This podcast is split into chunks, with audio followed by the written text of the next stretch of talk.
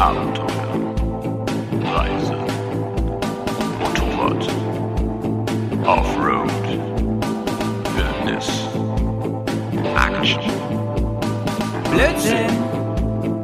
Bears, Komm, wir nehmen dich mit auf die Tour. Mit der Reisemopete ab in die Natur. Mach den Grill an, Bier und Fleischsalat.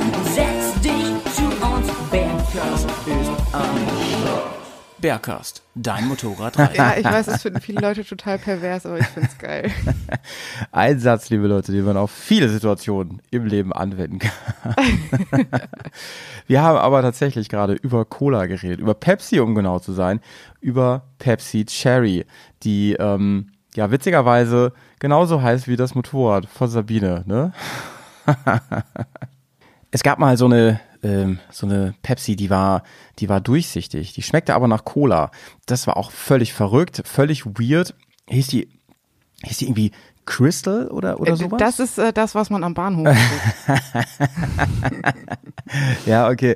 Äh, die, da habe ich, da hab ich die, die Tür natürlich offen stehen lassen. Ne? Der, Ball, der Ball lag vorm Tor und du musst ja nur reinkriegen. Vielen Dank, dass du auch jetzt auf meinem Witzeniveau endlich angekommen bist. Damit bist du ein richtiger Teil des Teams. Aber es gab die wirklich mal. Es gab, und, und die Leute, die Leute haben einen richtig Ah, genatzt doch, damit. doch. Ich glaube, das war so ein, so ein, so ein Special-Zeug, Ja, ja. wo man Ja. dann ja auch überhaupt nicht damit rechnet, dass es halt nach irgendwas schmeckt. Das gab's, das gab's, glaube ich, auch mal von Fanta irgendwie. Das war eine durchsichtige und Das man musste sein. erraten, was für ein Geschmack das irgendwie sein sollte. Das, das klingt ja völlig wahnsinnig, um ehrlich zu sein. Das klingt völlig wahnsinnig. Äh, Freunde haben das dann gerne, also diese Crystal Pepsi, Mhm. ich weiß nicht, wie es hieß. Freunde haben die dann gerne einem angeboten. In so einem Glas sah ja aus wie Ja. Mineralwasser.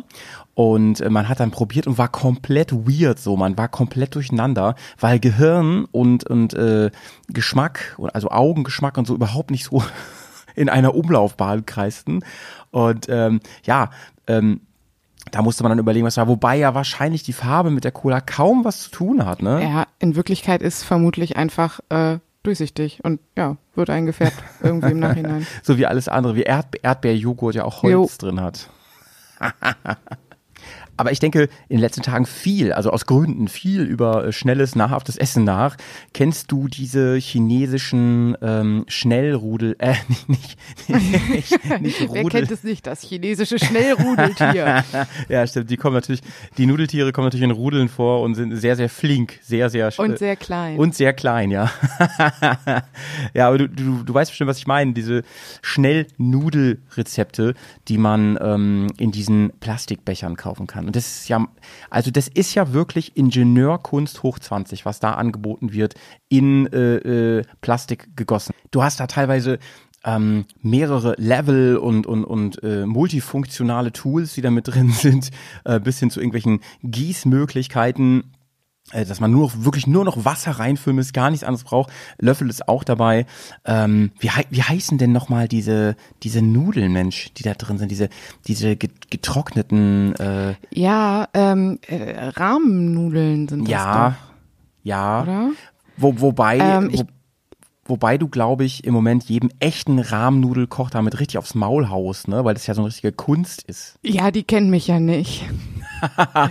Jetzt ja. Ja, ähm, ja ich kenne die. Ähm, ich habe äh, früher viel so in so Asia-Shops und so Ah, eingekauft. ach was, ach was. Ähm, und da gibt's das ja in diesen kleinen Päckchen und angeblich gibt's die in verschiedenen Geschmacksrichtungen. Die schmecken aber immer alle gleich. Die schmecken immer gleich, Ähm, ja. Aber ich kenne nur die Light-Variante davon, wo die halt in diesen quadratischen Dingern da eingeschweißt sind.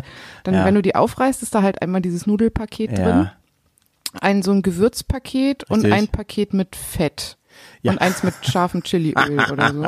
Vor allem ist Und das mit dem scharfen Chiliöl Ja. habe ich immer weggelassen, weil ich ein, ein Schärfeweichei bin. wobei das das Wichtigste ist. Ähm, ja, aber nee, die mag ich eigentlich ganz gerne.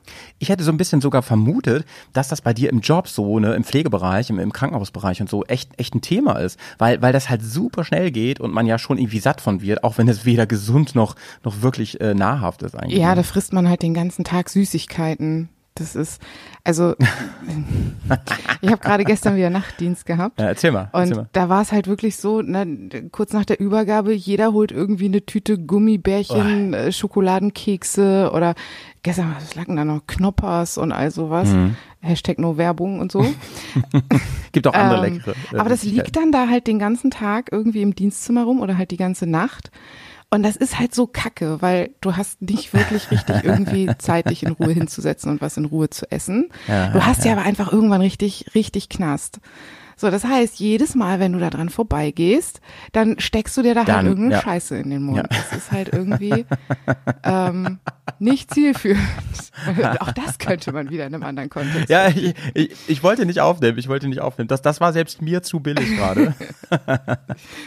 Aber ich habe ich hab so Ja. gedacht, gerade auf Motorradtouren, ne, da ist das ja eigentlich ein Essen, was einem entgegenkommen müsste, weil man meistens ja keine Zeit hat, man will irgendwo hin und so, man will auch nichts, was super schwer im Magen liegt und so und keine Ahnung. Ich meine, eigentlich wenn ihr perfekt, du brauchst nur Wasser dafür, da ist meistens alles dabei, ne? Und ähm, Ja, ja, das ist und, und, und du, kannst die im Prinzip immer und überall essen. beim Fahren. auch beim Fahren, theoretisch. Nee, aber das äh, habe ich in der Tat auch oft. Also auf Tour vor allen Dingen irgendwie, ja. weil ich ähm, ich das Essen zwischendurch irgendwie so vergesse. ja, ja. ja. Und ich merke das dann immer, wenn ich zwischendurch so so richtig knatschig werde, dann kriege ich so, so richtig schlagartig schlechte Laune und irgendwie ist alles kacke. so ist Sabine halt. dann Ne? Überlege ich so, äh, was ist denn eigentlich los irgendwie, bis mir dann irgendwann einfällt, oh, es ist irgendwie 16 Uhr, du hast das letzte Mal heute Morgen irgendwie gefrühstückt, du hast vermutlich einfach Hunger. und dann muss das aber halt auch irgendwie so Ja, ja. schnell gehen. Ja, vor, vor allem, wenn du dann noch irgendwie anspruchsvolle Ja. Strecken gefahren bist Und, äh, oder so, ne? Ja. Oder, oder äh, halt Gelände oder wa was auch immer, Ja. ne? Du bist kaputt einfach. Ja, deswegen habe ich ähm, da jetzt so ein bisschen vorgesorgt und habe ähm, da immer irgendwie so ein paar äh, Müsli-Riegel einfach dabei. Ähm, weil da ist zwar halt auch Zucker drin, was, was halt schnell Energie gibt, aber halt auch irgendwie so Korngedöns, was halt irgendwie so ein bisschen. Ballaststoffe hat und so ein bisschen vorhält. ähm, Ja, Gedöns finde ich das gut. funktioniert eigentlich ganz gut. Ja, ich, äh, auf den Trichter bin ich auch gekommen, ne? Also insbesondere jetzt im Enduro-Park, wenn ich da den ganzen Tag arbeite zum Beispiel oder ähm, arbeiten darf, ne? Dann, ähm, ich, und ich bin, ich bin ja kein Frühstücker, ne? Ich bin ja kein Frühstücker.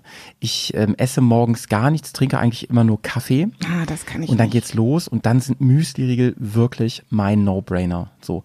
Ähm, übrigens, großer Geheimtipp, die mit Joghurt von Corny. Mega, mega. Ja, ich, ich mag das eigentlich auch gerne. Das Problem ist, wenn es so heiß ist, Mhm. ähm, dann muss man möglichst irgendwelche Riegel nehmen, die nichts haben, was schmilzt.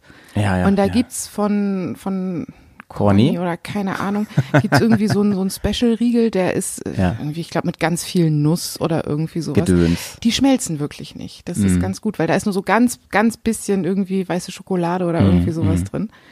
Äh, die mag ich sehr gerne, sind leider auch sehr teuer. Mhm. Und hier gibt's noch mal einen kostenlosen Lifehack von mir. Ne? Wenn, wenn man die mitnimmt, macht die nicht in die Seitentaschen von der, von der Hose. Uh, Das geht auf jeden Fall schief. Äh, die schmelzen nämlich da besonders gerne, ja, so mit Körperwärme. Und das Problem ist, dass die dann irgendwann Ja. so, so, so richtig fein verteilt in dieser Tasche sind und die ganze Ja, Tasche eklig. oben, oben und unten klebt und man die einzelnen, wie du sagst, Nussgedönsteile im Einzelnen rauspicken darf und, und, und die dann so wegsnacken darf. Ähm, das bitte nicht machen. Aber äh, Stichwort nochmal ähm, schnelles äh, China-Essen. Es gibt ja dann noch diese richtig, richtig günstigen. Ne? Und das sind die mit den Mie-Nudeln, mit diesen ganz kleinen. Da ist ja noch nicht mal Soße dabei. Da ist ja dann wirklich nur Pulver dabei. Und es schmeckt wirklich wie eine billige Gemüsebrühe mit irgendwelchen Billo-Nudeln.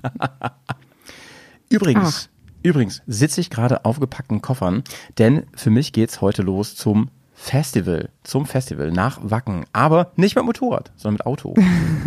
ja, das kann ich gut verstehen, gerade mit dem ganzen Gepäck und so. Ja, es ist, es ist wirklich angenehmer, weil du ja den ganzen, äh, nicht nur Campingkram und so hast, sondern auch ganz viel Klamottis zum, zum Essen und so. Du kannst ja da schwierig immer einkaufen. Ne? So, also da gibt's zwar Möglichkeiten, aber es ist alles immer kompliziert und Schlepperei und so. Vor allem natürlich Getränke, Ja. in Anführungsstrichen. Ne? Getränke ist, ist so ein Riesenthema.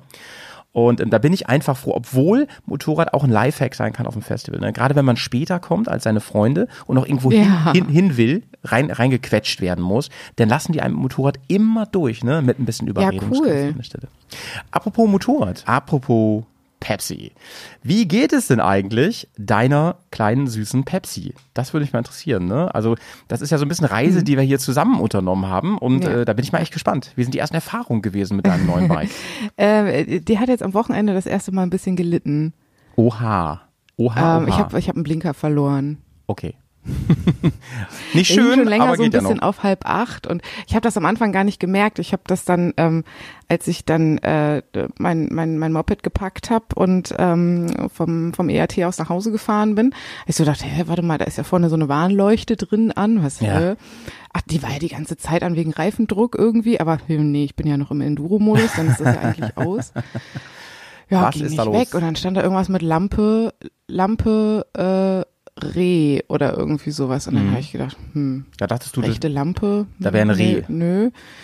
Nee, es war der Blinker äh, rück, rückwärts. Also Mhm. ich, ich denke, das heißt Lampe, rück, Rücklicht oder sowas. das kann auch sein. Auf jeden Fall ist mein, mein, mein linker, hinterer Blinker abgebrochen. Ja, Das war halt für die Nachhausefahrt richtig kacke, ne? heavy. Ich habe halt 400 Kilometer Autobahn von da aus noch nach Hause. Das ist richtig übel. Und ich bin abends um, um, wann bin ich los? Um Ja. fünf, halb sechs oder so? Nee, später. Also Muss ins- ja noch Zelt abbauen. Ins Dunkle rein. ähm, um sechs, Mhm. sechs, halb sieben bin ich los. Mhm. Das war eine richtige Scheißheimfahrt, Mhm. ey. Es war stürmisch. Am Anfang war es noch richtig heiß, 32 Grad. Und dann wurde es zwischendurch schlagartig so kalt, dann hat es angefangen Mhm. zu regnen, dann wurde es dunkel. Ne, ich konnte nicht blinken, also die, die hinter mir gefahren sind, haben es nicht gesehen. Das heißt, ich konnte immer nur dann Mhm. Herrje. die Spur wechseln, wenn hinter mir relativ lange frei war. Dann hat sich zwischendurch auch noch mein Helm. Alter Schwede. Ja. Das, also, Ja. das, ich habe das erste Mal auf dem Motorrad kurz Todesangst gehabt, wirklich. Das allererste Mal in meinem Eieieiei. Leben. Wirklich weil da etwas passiert ist, was mir bisher noch nie passiert ist und ich gar nicht wusste, dass das passieren kann. Und damit herzlich willkommen zu Berghast, zu der neuen Berghast-Folge. Leute, wir haben natürlich die Begrüßung vergessen. Das holen wir jetzt nochmal ganz kurz nach. Herzlich willkommen, hier ist der Howie Hausen. Mir gegenüber sitzt die Biene und wir freuen uns sehr zu Offroad Rookies Teil 4. Die- Das Format, in dem Sabine uns mitnimmt auf ihre 2022er Ich nehme mein Bike so richtig hart ran äh, Tour ähm, und uns mitteilt, wie so ihre Vor Vor Fortschritte, vielleicht auch manchmal Rückschritte, vor allem aber Abenteuer verlaufen und was es so Neues gibt. Und damit fangen wir jetzt mal an und sind natürlich hyped auf die Helm-Story. Ja. Sabine, was da passiert? Also es war ein bisschen stürmisch und ich habe ja einen, einen LS2-Helm mit so einem Sichtschirmschutz vorne da dran. Und irgendwie, ich, ich war so von der Geschwindigkeit her, also es war auf Autobahn, also 100, 130, 140 ungefähr bin ich gefahren. Und dann ist da auf einmal irgendwie so eine Windböe gekommen und hat mir den Helm nach hinten gerissen, inklusive Krass Kopf so, drin. krass so. Ja, habe ich So, auch schon und mal. dann hat halt der Kopf Mhm. hing halt nach hinten so und dadurch, dass so viel Wind war, ich konnte den nicht wieder nach vorne Herr bekommen. je. Und habe natürlich im ersten Mal, ich habe total Panik gekriegt, weil ich sehe ja nichts mehr. Ne? Ich fahre da mit 140, 150 auf der, Autobahn lang und kann nicht mehr nach vorne gucken, weil mein Kopf irgendwo nach hinten weggerissen ist. Also erstmal, Sabine, ähm, herzlichen Glückwunsch und echt alle Hüte ab, dass du überhaupt so reagiert hast und dich nicht so erschreckt hast. Das meine ich ganz ernst, weil mir genau das auch schon passiert ist, dass du dich nicht so ähm, erschreckt hast, dass du das irgendwie das Fahrzeug äh, verzogen hast, die den Lenker Ja. losgelassen hast oder irgend sowas. Mir ist es Gott sei Dank auch nicht passiert. Gott sei Dank bin ich auch da halbwegs cool geblieben. Aber es ist ganz furchtbar und, und echt lebensgefährlich. Das war saugefährlich und ich habe auch wirklich kurz gedacht, es hebt mich von hinten vom, vom Moped weg. Ja, ja. Also äh, schlussendlich habe ich dann irgendwann, also erstmal habe ich Panik gekriegt und habe vermutlich sogar noch ein bisschen Gas aufgedreht. Und irgendwann habe ich dann, Kurzer also Wheelie. war es gar nicht so lang, gefühlt war es eine Ewigkeit, habe ich dann irgendwann realisiert, Mhm. okay, wenn du jetzt das Gas wegnimmst und langsamer wirst, dann ist da weniger Wind und dann kannst du den Kopf auch wieder nach vorne machen. Das habe ich dann auch gemacht, aber das hat halt ein bisschen gedauert und Gott sei Dank war halt auch, also um mich herum äh, war nicht viel Verkehr. Ne, wäre da jetzt irgendwie relativ dicht ein Auto vor mir gewesen oder so, hätte das echt blöd sein können. Naja, also erstmal Ja. echt, ey, toi toi toi und, und, und ähm, Mhm, auf Holz ja. und so. ja, genau, hat's auch gerade gemacht, äh, dass das gut gegangen ist. Ich meine, du hast ja nichts falsch gemacht, so, ne? Also, ich meine, solange du nicht als äh, erfahrene Red Bull-Pilotin deinen äh, Wingsuit anhattest, äh, bist du ja, ist ja eigentlich nichts gewesen, was du provoziert hättest oder so. Ja, ich glaube, dass da, also in, in, in Zuge dessen ähm, ist mir auch aufgefallen, dass eine Schraube am Helm äh, sich verabschiedet hat. Ja. Ich weiß nicht, Das ob. heißt, äh, du hattest eine Schraube locker. nee, nicht ich, nur mein Helm. So. Sorry. Ähm, Ah, ich weiß nicht, ob die sich bei dieser Aktion verabschiedet hat oder schon vorher. Auf Mhm. jeden Fall ist eine seitliche Schraube, die das äh, Visier Mhm. und das Schild halt hält, die ist weg. Die ist halt einfach Das futsch. heißt, das hat sich so aufgestellt, wie, wie so ein Segel im, im Wind im Prinzip. ja, vermutlich. Ja, ja, ja, ja. Das Blöde ist, äh, das hält halt auch das Visier. Mhm. Und ich konnte dann so eigentlich nicht mehr weiterfahren, Mhm. weil äh, das ähm, alles so rumgeschlackert hat und so weiter. Mhm. Ich habe das dann notdürftig so ein bisschen mit Kabelbinder, Kabelbinder. gefixt und ja. Genau, und genau. ja Hatte ich auch, hatte ich auch. und ich hatte ähm, eine ne Crossbrille dabei und habe die dann drüber gezogen, weil ähm, es, es hat halt geregnet und ähm, die, da habe ich das Band von der Brille genauso dahin gemacht, wo halt dieses seitliche Teil da lose Was gewesen eine ist. Scheiße, ey. Hat Bombe gehalten. Mhm. Ähm, jetzt muss ich nur überlegen, wo ich so eine Schraube wieder herkriege. Weil Ja. Mhm. ohne die Schraube kann ich den Helm nicht mehr benutzen. Das geht nicht, weil kannst das Visier nicht mehr auf und zu machen. Ja, aber ich meine, die wird sich irgendwo herbekommen lassen, denke ich mal. Die kann man bestimmt irgendwie ordern irgendwo. Ja. Aber ähm, ja, grundsätzlich, was für ein Riesenmist. Ich hatte das tatsächlich genauso auch mal und habe das auch mit Kabelbinder ähm, gefixt. Ja, ja, ja. Aber das war Halleluja tagsüber im Hellen und nicht Ja. auf der Autobahn, ne? Weil du kannst auch nirgends anhalten dann. Nee, nee, nee, das war dann der nächste Rastplatz.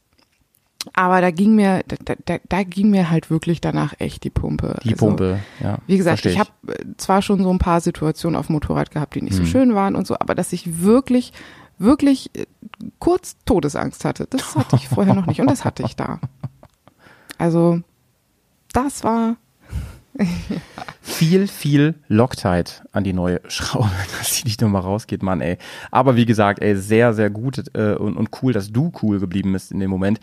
Ich glaube, man kann versuchen, sich das mal bewusst zu machen, auch die Zuhörer und Zuhörerinnen jetzt äh, und das irgendwie ne, zu, im Geiste mal zu trainieren, aber man erschreckt sich einfach und so richtig vorbereiten. ja, ich glaube, So, so richtig vorbereiten kannst du Ich glaube, selbst wenn man darauf vorbereitet ist, erschreckt man sich ja trotzdem erstmal Ja, mega. genau, genau. Aber ich wüsste jetzt halt, glaube ich, würde es jetzt nochmal passieren, ähm, dass ich halt einfach weiß, okay, ähm, jetzt einfach vom Gas gehen und dann ist das auch alles wieder okay. Ja, ja, ganz genau. Ich hatte ja eben schon gesagt, ich kenne die Situation so ein bisschen. Ich hatte was ähnliches. Da ist, da bin ich in, in Aachen gewesen, also relativ weit weg. Relativ weit weg. Ähm, eine, eine locker vier, viereinhalb Stunden Fahrt. Oh, und äh, es war auch abends, es war auch Oh abends Gott. und es war vor allem dann krasser Regen, Regen. Und es bei mir, ich habe ja auch so eine Blinker-Rücklicht-Kombination. Dann hast du Warnlicht und, ähm, angemacht? Es sind äh, beide Lampen ausgefallen, äh, die Blinker gingen nur noch, ne? Und genau, ich habe dann die, die Warnblink angemacht und bin dann nur noch rechte Spur gefahren, von fast Aachen bis nach Oh Hause durch Gott. den krassen, krassen Regen. Ja. Also wirklich furchtbar. Ja. Und ich hatte die ganze Zeit so Natürlich. eine Angst, dass ähm, die LKWs, zwischen denen ich ja fuhr, mich einfach äh, umfahren und einfach nicht sehen. Ne? Deswegen Warnblink an. Ähm, hatte auch an der Raststätte versucht, Mhm. mir irgendwie so ein, so ein äh, Fahrradlicht oder sowas zu kaufen. Gab es Ja. da natürlich nicht. Ne? Also irgendeine Positionsleuchte. Und es war wirklich. Ja, und dann von. Also, Aachen. Im Nachhinein hätte ich mir einfach ein Zimmer nehmen sollen. Irgendwo. Scheiß auf alles. Ne? Und hätte dann äh, am nächsten Tag im Hellen zurückfahren müssen. Aber äh, wo wir gerade, wo wir gerade bei schönen Dingen sind, ne, die man, die man, an die man sich gerne erinnert. FOMO. FOMO ist ja so ein tragender, geflügelter Begriff geworden hier in diesem Podcast, äh, nämlich die Angst, etwas zu verpassen. Und die ist bei dir auch sehr, sehr ausgeprägt dieses Jahr, wie man unschwer erkennt, weil du ja, Oh ja. weil du, weil du ja einfach ähm, gefühlt überall Ja. mitmachst. Und der äh, Sabine äh, Tour 22 äh, Zug offensichtlich äh, äh, keine äh, Bremse eingebaut hat. Wie ein äh, Musiktitel, äh, den ich, von dem ich mal gehört habe. Ähm, was ist da los bei ja, dir? ich habe, ähm, ich, ich hatte eigentlich nächstes Wochenende schon wieder das nächste Event. Ja. Ich hatte mich eigentlich angemeldet zum äh, Enduro Cross Camp in Schrecksbach. Ja, ja. Ähm, aber ich habe äh, gestern, gestern, ja, äh, habe ich beschlossen, ähm, ich werde da nicht hinfahren. Ich habe jetzt mal kurz so ein bisschen Resümee gezogen. Ähm, meinen letzten freien Tag, wo ich wirklich den ganzen Tag frei hatte, wo ich nicht irgendwie äh, aus dem Nachtdienst rausgekommen bin, in den Nachtdienst reingegangen, wo ich auf Anreise irgendwo, sondern wirklich einen ganzen Tag zu Hause, kein Termin, kein gar nichts, einen ganzen Tag.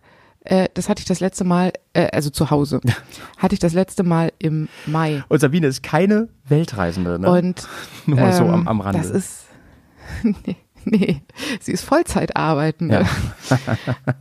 Ja. Und äh, das, ähm, ich habe jetzt gemerkt, dass ähm, das zerrt jetzt gerade ein bisschen. Mhm. Und äh, also die letzten Wochen waren mega cool, Mhm. äh, überhaupt gar keine Frage. Aber äh, ich bin jetzt halt auch keine 18 mehr und ähm, so langsam wird's echt anstrengend. Und deswegen nehme ich mir nächstes Wochenende frei Aha. äh, und werde mich irgendwie mit einem Buch und einem Wein in die Badewanne legen. Ja. Oder an See oder sowas. Ich fühle das zu 100 Prozent. Ne? Also bei mir ist es auch so, dass ich ähm, am besten meinen Akku auftanken kann, wenn ich mir Zeit für mich nehme. Gerne auch mal alleine. Und da muss ich auch nicht äh, unbedingt Motorrad fahren. Das ist äh, gerade, wenn man eine Pause auch von dem Motorradfahren und dem ganzen Kram mal braucht, ähm, einfach mal was Triviales machen. Einfach, einfach sich mal, äh, einfach mal Netflix fragen, was steckt in deinen Fässern, mein lieber Freund. Ne? Ja, ich brauche ganz dringend eine neue Serie. Oh, da kann ich dir aber den viele, viele, viele Tipps geben. Ich habe die letzten Wochen echt coole Sachen gesehen. Ähm, das machen wir nach der Sendung hier. Da ähm, schlage ich dir mal ein paar Sachen vor, die mir sehr gut gefallen haben, gar nichts mit Motorrad zu tun haben. Ja. Ähm, aber ich sag, ich sag, ich sag dir mal, wie es ist. Ich sag mal allen hier draußen, wie es ist. Du bist ja längst nicht so alt wie ich. Ne? Das hast du jetzt gesagt. Ja, das stelle ich jetzt mal fest. Und ähm, mal, ey, man merkt halt, äh, unabhängig vom Alter, aber das Alter spielt schon eine Rolle, man merkt halt, ähm, wie solche Sachen, so schön sie auch sind, ja, so positiv, so positiv der Stress auch sein mag, der da ähm, mit, mit bei rumkommt. Es ist auch irgendwo echt harte Arbeit und, und zerrt auch an der Substanz irgendwann. Denn was machen wir eigentlich, wenn wir unterwegs sind? Wenn du auf einem äh, Festival bist, so wie ich jetzt in, in, in Kürze, dann ähm, geht das natürlich schon bei aller Freude auf die Substanz. Ja. Ich meine, du zeltest in der Regel, das heißt, du schläfst immer ein bisschen ungemütlich, egal äh, ob du jetzt eine tolle Isomatte hast oder nicht, nach ein paar Tagen merkt man es halt. Ähm, man schläft eh recht wenig, äh, gerade auf, gerade auf diesen Events schläft man recht wenig. Man ist ähm, lange wach abends, man äh, sitzt unterm Tab, man hat irgendwie vielleicht Leute um sich. Ähm, es wird eventuell auch mal das ein oder andere äh, Pilzbier getrunken, ne? Sowas, sowas soll ja Aber hoffentlich ein bisschen auch weniger passieren. als auf einem Festival. Ja, natürlich, viel weniger. Obwohl, ich immer, also, Ja, ich, also ja, wir nicht. ich Wir- kenne wir auch nicht. teilweise so, ja, anders.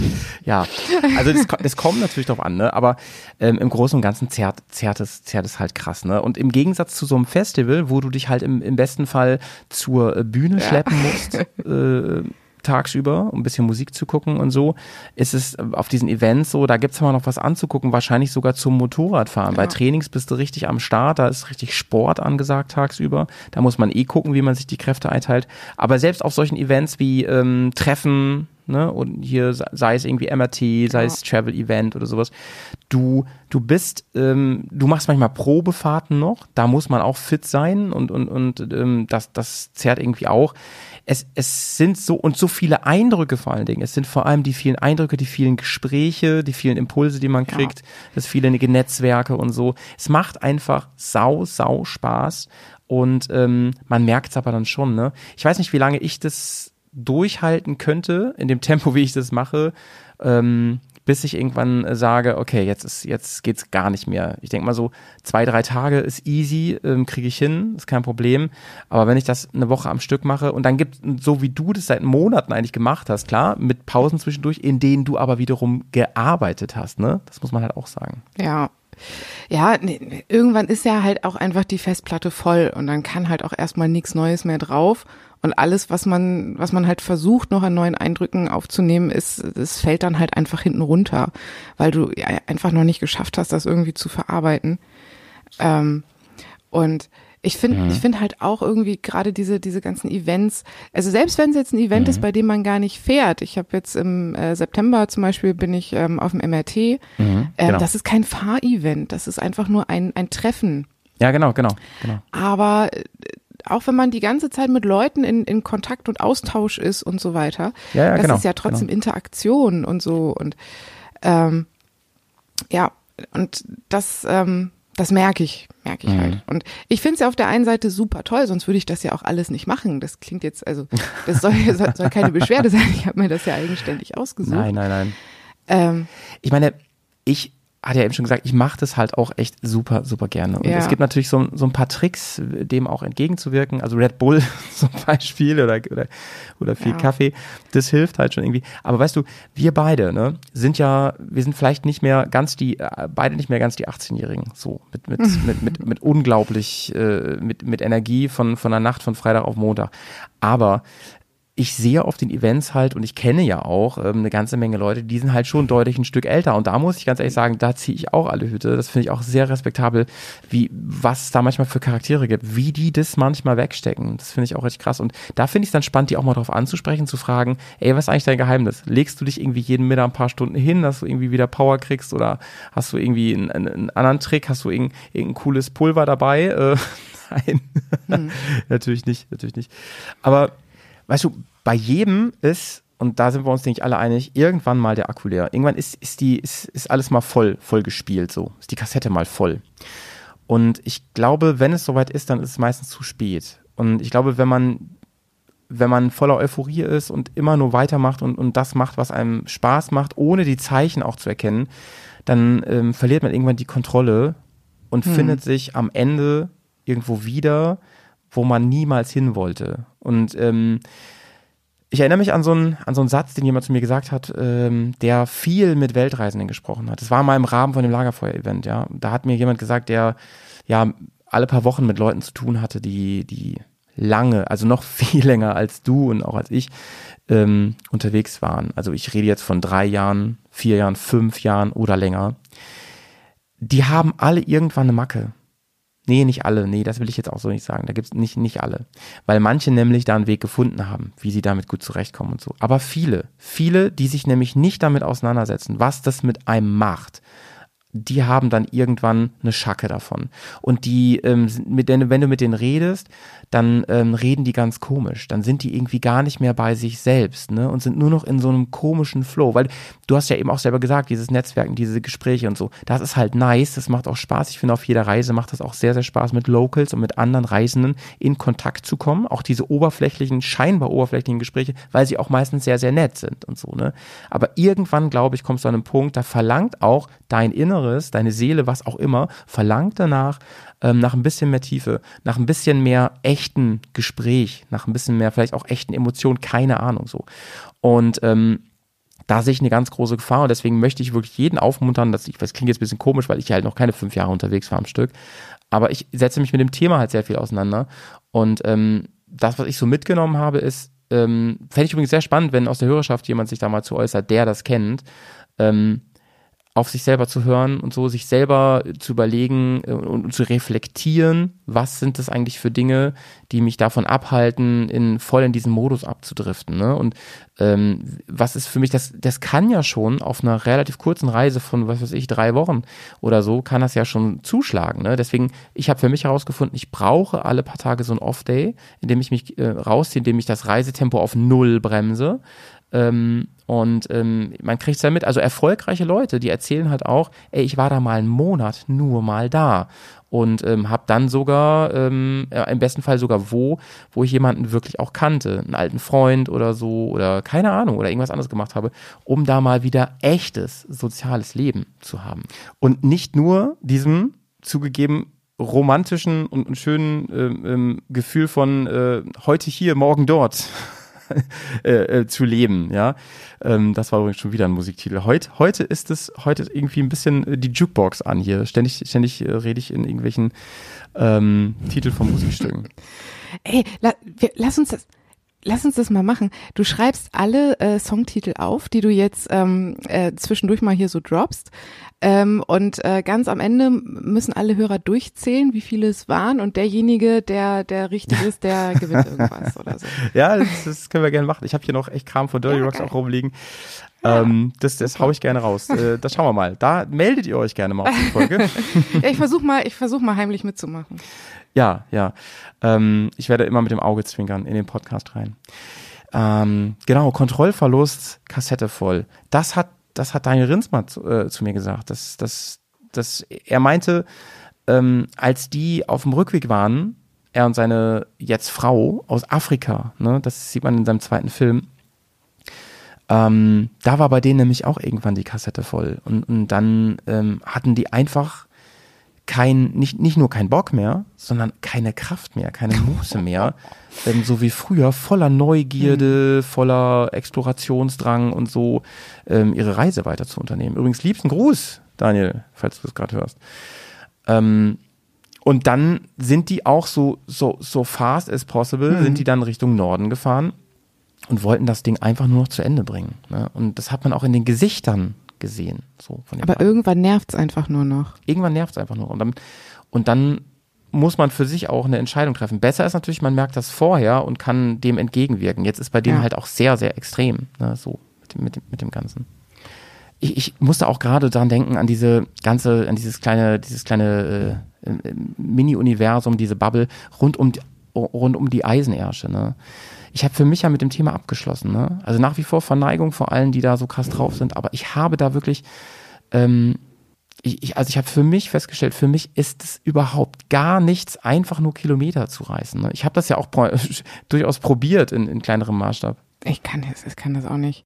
Ich habe jetzt gerade wieder irgendwie eine Story bei Instagram gesehen, ich weiß gar nicht mehr jetzt genau von wem, aber auch irgendwie an einem Tag irgendwie 1200 Kilometer auf dem Motorrad gefahren. Das ist für mich, das ist so so absolute Horrorvorstellung. Ich meine, das macht es macht einfach keinen Spaß, es macht keine Freude und ja, Motorrad ist jetzt nicht nur Spaßmobil, sondern auch Fortbewegungsmittel für mich. Aber damit versau ich mir das doch auch irgendwie total.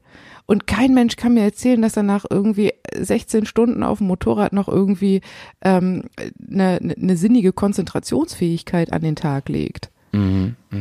Das glaube ich einfach nicht. Ich habe einen Artikel gelesen, jetzt vor ein paar Tagen, über eine Gruppe von äh, Fahrern, in diesem Fall ähm, auch wirklich Fahrer, ne? nicht Fahrerin, ähm, die waren, die waren alle, also von, so, so wie ich die vom Bild her einschätze, alle mindestens 50 plus, teilweise deutlich älter, würde ich sagen. Einer vielleicht ein bisschen jünger.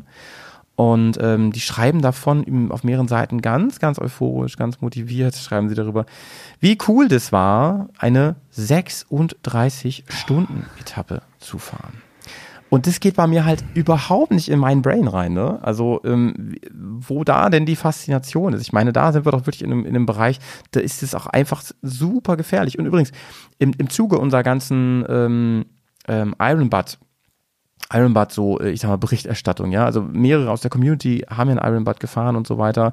Finde ich auch nach wie vor krass und cool und ähm, dass die das geschafft haben. Aber die haben nun mehrfach ähm, den Rat gegeben, mach das Ding eher alleine. Mach das Ding alleine. Weil, also schaff dir Möglichkeiten so, wie du ähm, natürlich jemanden hast, der dich supportet, vielleicht von zu Hause und von anders, ne, wo man so ein bisschen kommuniziert, wo ist man gerade, vor allem vielleicht mit, mit so einem mit so einem ähm, GPS-Signal und sowas, aber es geht vor allem ja darum, dass du dein Tempo fährst, ja, und dass du vor allem nicht irgendwie falschem Stolz oder falschem Gruppendrang erliegst. Und denke ich mir, ey, mit so vielen Leuten, warum macht man das, ne? Warum fährt man da 36 Stunden, Leute, was ist denn da los, ne? Nee, also ich fahre ja schon mit Absicht nicht mehr mit dem Motorrad zum Nachtdienst, Ja, ja. weil ich das regelmäßig habe, dass äh, ich nach dem Nachtdienst morgens einfach so müde bin, ähm, dass ich einfach kaum noch Konzentration habe. Und ähm, ich habe das früher gemacht Und ist mir, ich habe halt gemerkt, es ist mir zu gefährlich. Klar, natürlich beim Auto brauchst du auch eine Konzentration. Da solltest du auch nicht am, am, am Lenker einschlafen. Aber ich muss nicht auf so viel gleichzeitig achten. Ne? Da muss ich nur auf die Straße gucken. Da muss ich nicht noch zusätzlich irgendwie Balance halten oder sonst irgendwie was. Und sollte ich dann doch mal irgendwie ein Reh mitnehmen oder einen Straßengraben Ja. oder irgendwie sowas, dann habe ich halt einen Schutz um mich drumrum. Aber ich habe das gerade heute Morgen zum Beispiel wieder gemerkt, als ich nach dem Nachtdienst nach Hause gefahren bin. Ähm, ich war so müde, dass ich äh, angefangen habe, Dinge doppelt zu sehen. Ach je, ach je. Also, liebe Leute, ne, nochmal ganz klar an der Stelle, wir empfehlen niemanden übermüdet zu fahren. Im Gegenteil, macht das auf keinen Fall, äh, steigt weder ins Auto noch auf irgendein anderes Verkehrsmittel und vor allem nicht aufs Motorrad, wenn ihr komplett mega übermüdet seid. Das kann nur schief gehen, macht das bitte nicht. Ähm, und ähm, das ist natürlich mit dieser ganzen Nachtschichtnummer nochmal so ein ganz, ganz eigenes Ding, ne? Und ich kann das natürlich nur in Ansätzen, Ansätzen nachvollziehen, aber ich kann es mir Ja. schon vorstellen. Und das ist ja auch nicht zuletzt der Grund, warum Domian damals aufgehört hat mit seiner Oh, Nachtsendung. zum ne? Thema äh, super Strapaze. Ich weiß jetzt nicht, äh, äh, kannst du eklige Sachen ab oder bist du da? Du, ich habe hier schon über perforierte Augen geredet, ja? Ich, Ja. kann, ich kann alles ab. Ja, das, das ich weiß ja. Also ich habe ja, ich habe ja gestern Nachtdienst gehabt und ich habe gestern etwas erlebt im Dienst.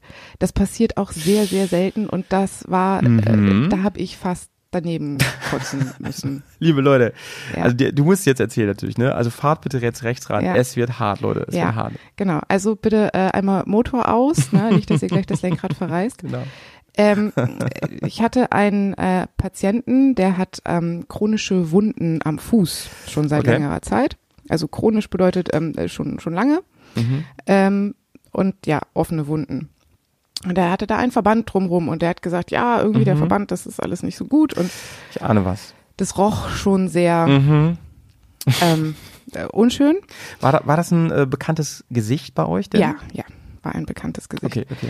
Ähm, und auch ähm, so von, von vom ganzen Sein her ähm, eher verwahrlost. Okay, und, ich hab ähm, jetzt hat eine- eine Drogenvorgeschichte und sowas. Ich habe eine dolle Ahnung jetzt. Ja. Und ich mache diesen Verband von diesem Fuß ab Mhm.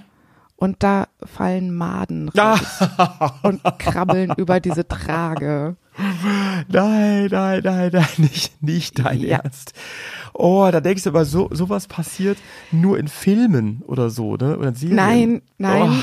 Nein. Also äh, das gibt es wirklich ai, ai, und ai, ähm, also es passiert nicht so mega häufig, Mhm, aber ab und zu kommt es mal vor. Und gestern Mhm. war es äh, mal wieder so Oh, weit. das ist ja furchtbar. Ähm, das, das ist wirklich, das ist Ekelgrenze. Und ich muss mir das leider immer alles vorstellen. mein böses Kopfkino-L. Manchmal hasse ich es auch abgrundtief.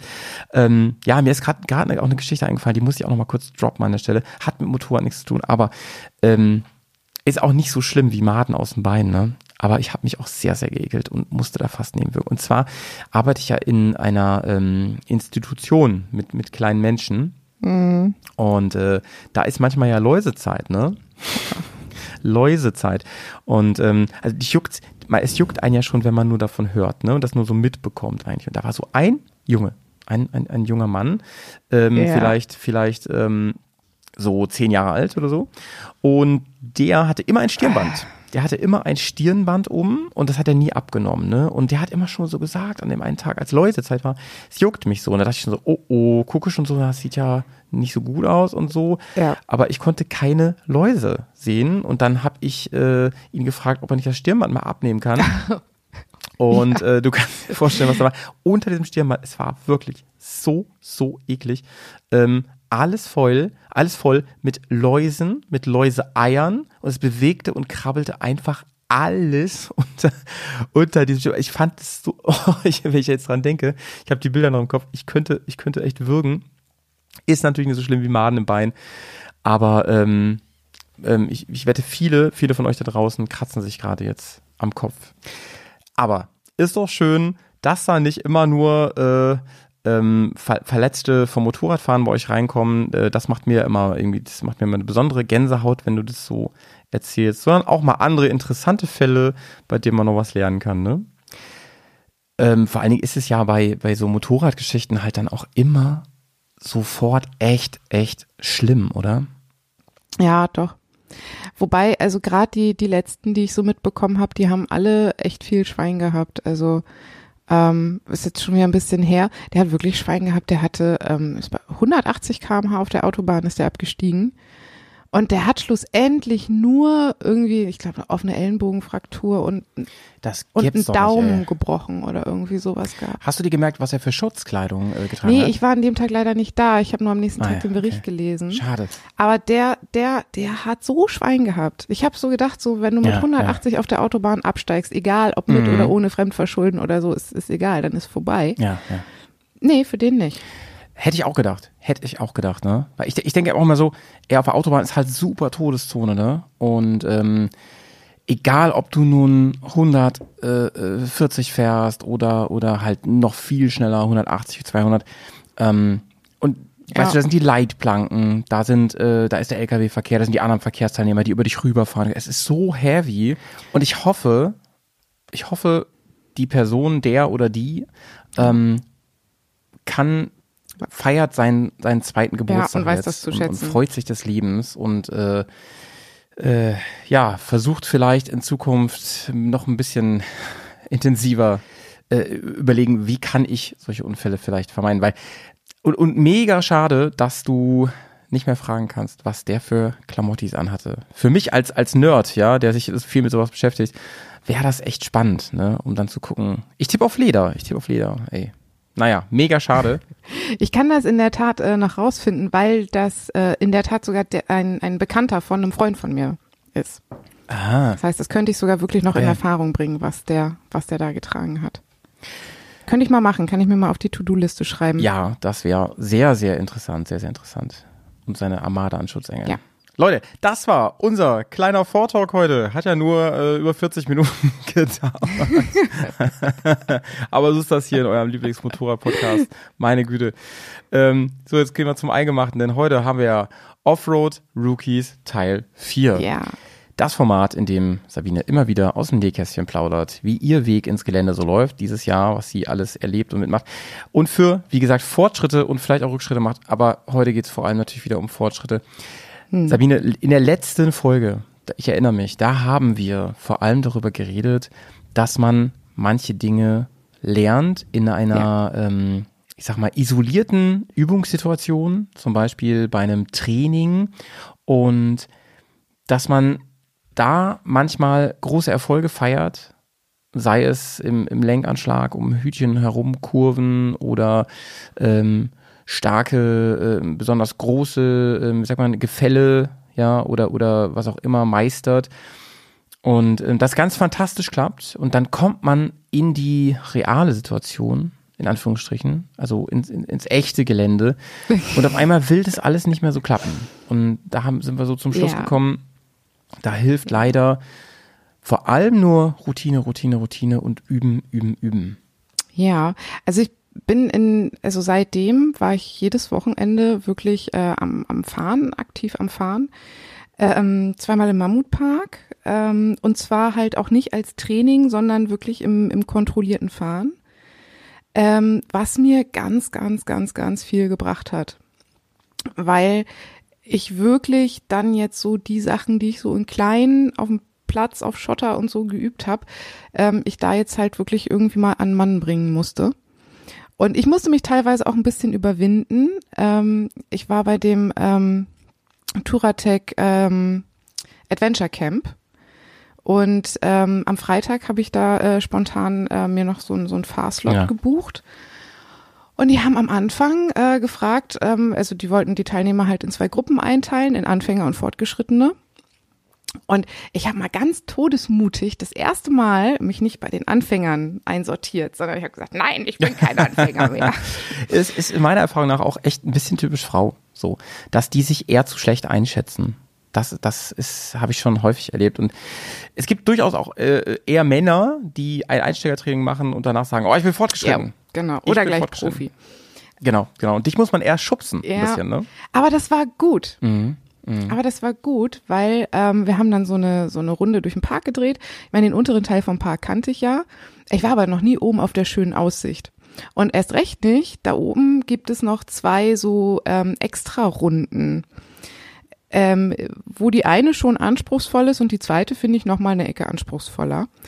Und Und dann, und dann kommt es natürlich äh, auch auf die Gegebenheiten an, ne? Also ja, da war es trocken. Ja, okay, okay. Ja, da war es Ja, das macht, trocken. das macht schon viel aus. Das macht viel aus. Ähm, aber wir sind dann da halt einfach durchgefahren. Ne? Es gab nicht vorher irgendwie dann noch großartig irgendwie Einweisungen oder so. Also halt an, an so gefährlichen Stellen. Da gibt's zum Beispiel einmal so ein, ähm, es ist relativ steil bergab und da ist so eine Kante drin. So, da haben die schon vorher mal Heavy, da bist du lang ja, gefahren. also Krass. da, da haben wir vorher mal angehalten und dann haben die halt gesagt, ja, also besser links fahren, weil rechts ist ein bisschen schwierig. Aber das sind schon ein paar Zentimeter. Durchaus. genau. Durchaus. Ein paar mehr auch. Und also, ne, bei solchen Sachen haben die dann halt mal angehalten. aber, aber sonst halt einfach hinterher. Genau. Und ansonsten Ja. mal halt einfach hinterherfahren. Ja, ja, ja. Und da musste ich ja dann ja halt einfach irgendwie hinterherfahren und das hat halt auch alles funktioniert. Ähm, und das war für mich total gut zu sehen, okay, das klappt. So. Ähm, und ähm, ja, das habe ich jetzt äh, ja zweimal im Mammutpark gehabt. Dann war ich zweimal beim ERT inzwischen schon. Ich habe mein Ladies-Training gehabt. Ja, und darüber müssen wir Ja. ausgiebig reden heute noch. Aber lass uns noch mal einen Schritt zurückgehen. Ähm, lass uns noch mal ganz kurz über dieses überhaupt geführte Fahren reden. Ich halte das nämlich äh, in gewissen Ja. Situationen für eine sehr, sehr gute Sache.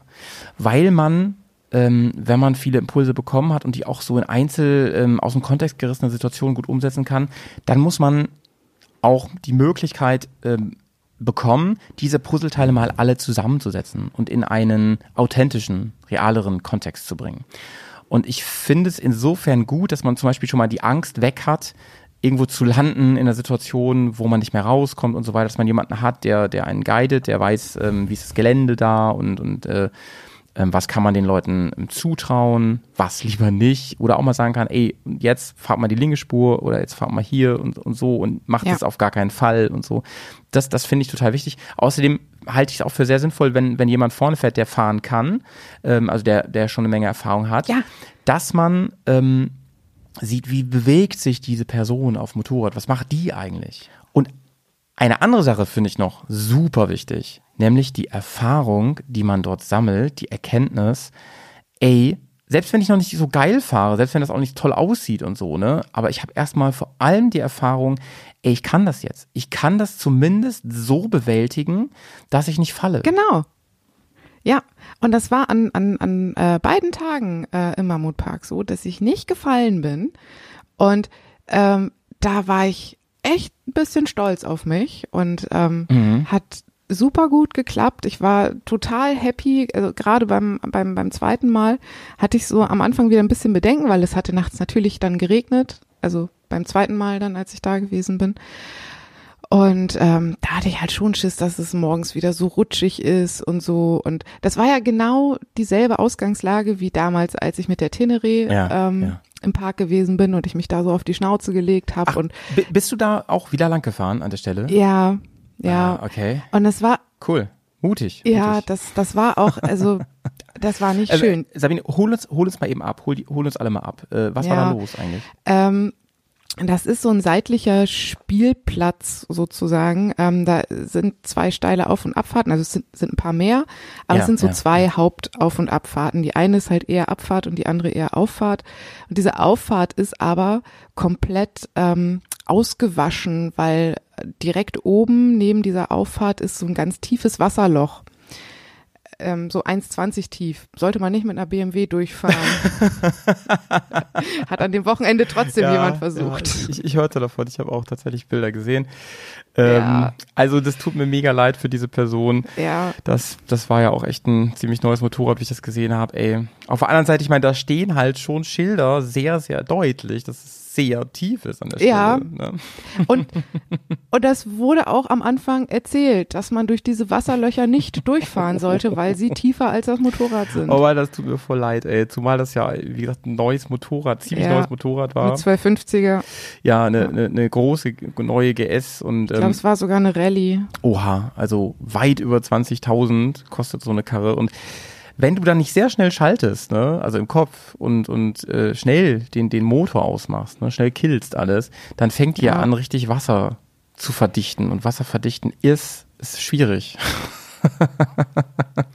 außerdem, außerdem, also wenn du eine Vollkasko hast, ja, dann muss man auch eine ganz gute Geschichte haben, die man der dann erzählt, wie, wie das denn passiert ist. Habe ich auch schon gesagt. Ich hätte die da einfach irgendwie abgeschleppt, hätte die irgendwo in den nächsten Bach geschmissen und hätte gesagt, ich bin halt von der Brücke gefallen. Aber dazu wollen wir hier natürlich Ja. nicht aufrufen. Ne? Da, das, ist, das ist natürlich etwas, äh, Nein, ich habe gehört, das könnte man so vielleicht das machen. ist rein theoretisch und das, das solltet ihr auf gar keinen Fall tun. Das ist auf jeden Fall, Ja, das ist auf jeden Fall illegal. So. nein, es ist Versicherungsbetrug. Genau, genau, So. das ist Versicherungsbetrug. Aber mal zurück zu der ähm, Stelle, wo das damals passiert ist, Ja. bei dir, wo du dich ähm, nicht mehr kontrollieren konntest. Ähm, da ist eine tiefe, tiefe Spurrille, Ja, aber die wurde sogar erst aufgefüllt. ja, die haben die äh, aufgefüllt, das ist diese tiefen Rillen, also da war halt mitten in der Mitte von der Spur wirklich eine, eine, eine Spurrille, die war 30 Zentimeter tief. Also wenn du da mit der Felge reinkommst und das ist, brichst, brichst dir das Rad ab. Ähm, also da sollte man nicht reinfahren. Rechts, rechts davon ging auch nicht, weil da war schräg. Also musstest du links davon fahren. Da war dann aber oben so eine Kante drin und ich habe dann halt einfach oben zu viel Gas gegeben und dann ist mir das Moped da halt irgendwie total weggeflogen. Moped in die in diese Pfütze. Also Gott sei Dank nicht in die 1,20 Meter Tiefe, sondern so am Anfang ist da noch flacher äh, und ich halt hinterher. Und aber da war für mich das Wochenende damals da halt auch gelaufen. Da war ich halt auch einfach mega unsicher ich bin mir im Nachhinein auch relativ sicher, Mhm. ähm, ich hätte da noch nicht ähm, im kontrollierten Fahren mitfahren sollen. Ja, das ja, war keine gute ja. Idee. Damals. Das war einfach zu anspruchsvoll, halt vor allen Dingen bei den Witterungsverhältnissen. Hätte ich vermutlich einfach nicht machen sollen. Egal, ist vorbei, habe ich gemacht, ist nichts passiert. Ja, on days like this. Ja. Naja, so, paar Wochen später, wir spulen vor, neues Motorrad, mehr Kompetenzen. ja, aber die Auffahrt ist trotzdem nicht schön zu fahren. Ja, stimmt. stimmt. Und ähm, das hat mir aber ganz doll äh, gezeigt, und da höre ich seitdem sehr stark drauf, dass wenn ich ein schlechtes Gefühl habe, etwas zu fahren, dann Ja. fahre ich es nicht mehr. Ja, ja. Das war damals nämlich so, ich stand da unten vor dieser Auffahrt und ich habe das gesehen und hatte halt auch vorher schon gesehen, wie sich andere da hingelegt haben und ähm, hatte ein schlechtes Gefühl, da hochzufahren. Aber ich hab's gemacht, weil die anderen haben gesagt, ja, komm und hier und das schaffst du. Und die haben das natürlich nett gemeint. Überhaupt keine Frage. Die haben mich nicht unter Druck gesetzt oder so. Die wollten mich motivieren. Aber ich hatte ein schlechtes Gefühl, hab nicht drauf gehört, hab's gemacht, ist schiefgegangen. Und das mache ich jetzt halt so nicht mehr, sondern ich überlege, okay, mache ich das, ja oder nein?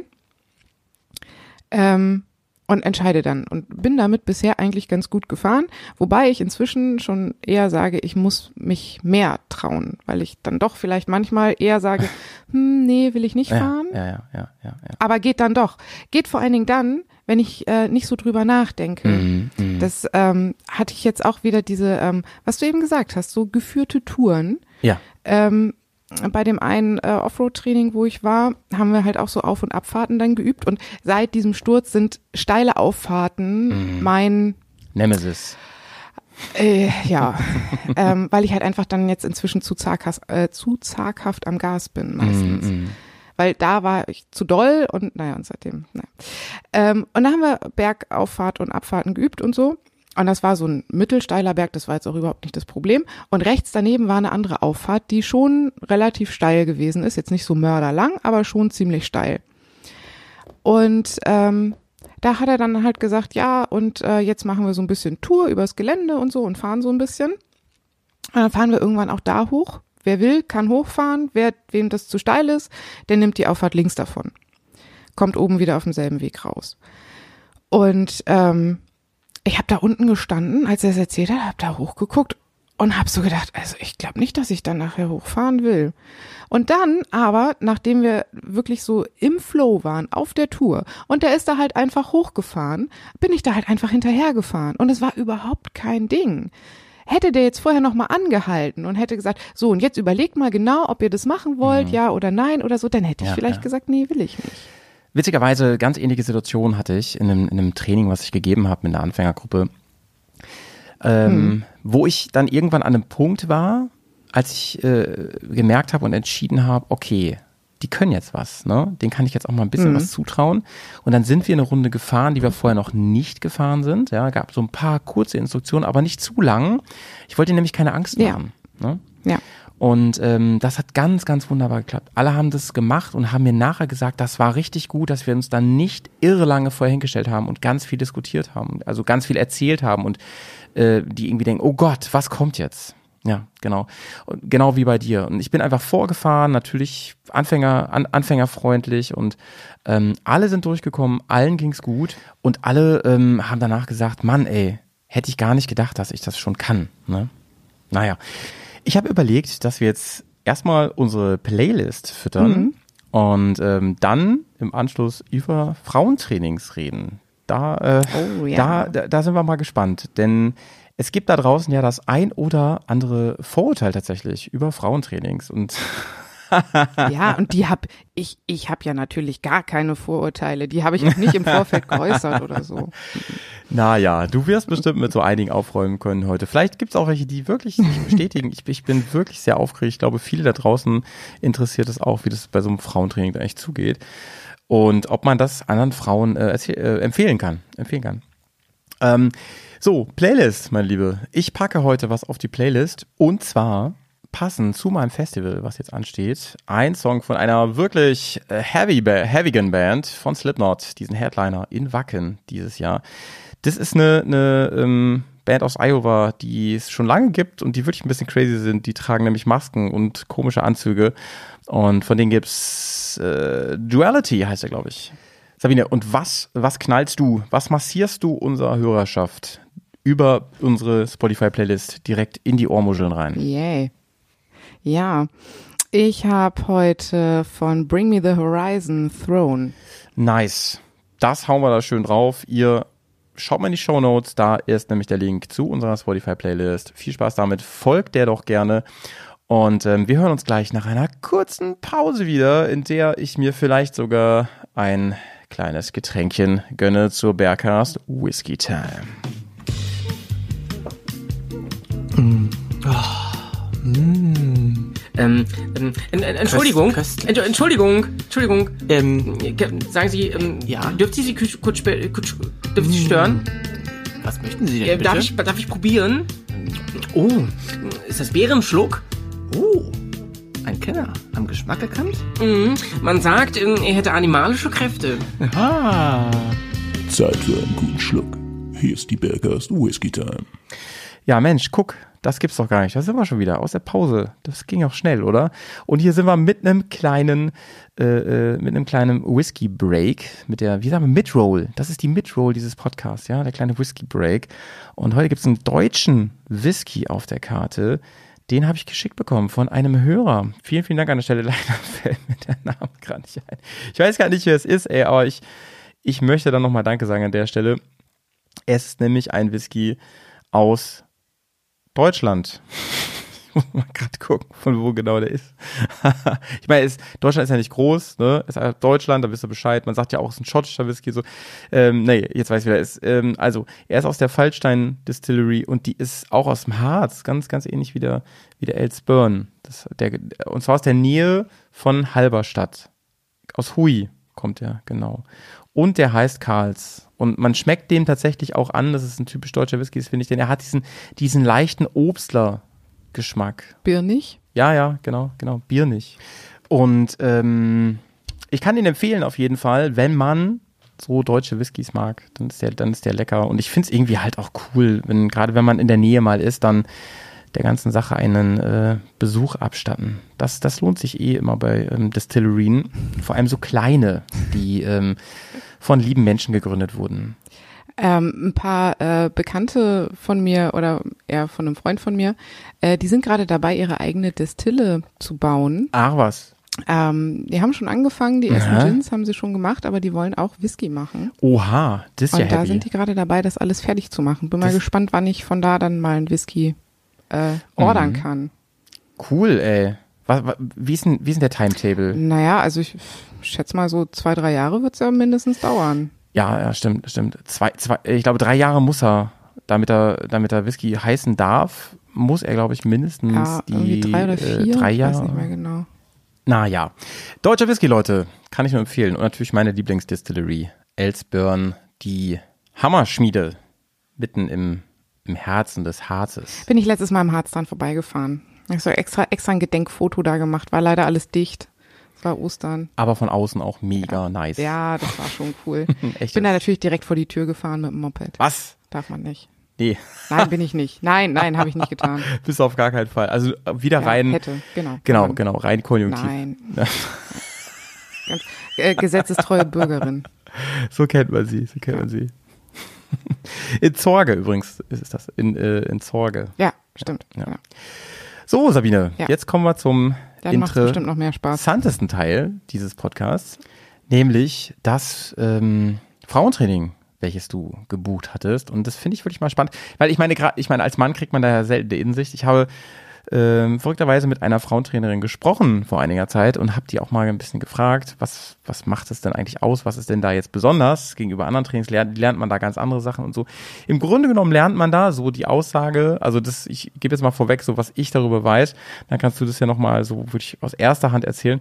Ähm, im Prinzip machen die schon das Gleiche an Inhalten, aber sie setzen zum Teil andere Schwerpunkte und gehen an viele Sachen anders ran. Ähm, Gerade weil, weil bei Frauen es öfter mal vorkommt, dass die, so wie du eben auch gesagt hast, sich nix, nicht genug zutrauen zum Beispiel. Ne? Äh, Männer sind oft viel zu äh, mutig, im, im, in Anführungsstrichen, so wie ich zum Beispiel, und ähm, können manchmal nicht einschätzen, dass sie Dinge gar nicht können und es einfach machen. Bei Frauen ist es tatsächlich oft eher äh, andersrum. Aber lass uns das ruhig mal, äh, das Motorrad von hinten aufsatteln. und ähm, erzähl uns doch erstmal, wie, wie kam es überhaupt dazu, dass du unbedingt ein Frauentraining machen wolltest? Ähm, das wollte ich eigentlich gar nicht, weil ähm, ich auch jemand bin, der da große Vorurteile hat. Also nicht nur Frauen Trainings gegenüber, sondern auch generell öfter mal Frauen gegenüber, weil das ist ja ne, immer Klischee, Frauen sind zickig und so und ähm, deswegen wollte ich eigentlich kein Frauentraining machen. Aber ich wollte ja unbedingt ein Training beim ERT machen und die sind eigentlich ausgebucht bis äh, 2087. Es ist zwar auch nicht so lang, aber du konntest, du konntest es nicht erwarten. Genau.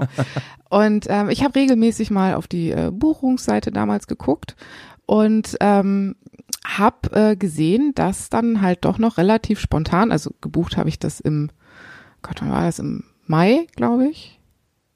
Ähm, dass da halt äh, ein Frauentraining, dass da noch ein Platz frei gewesen ist.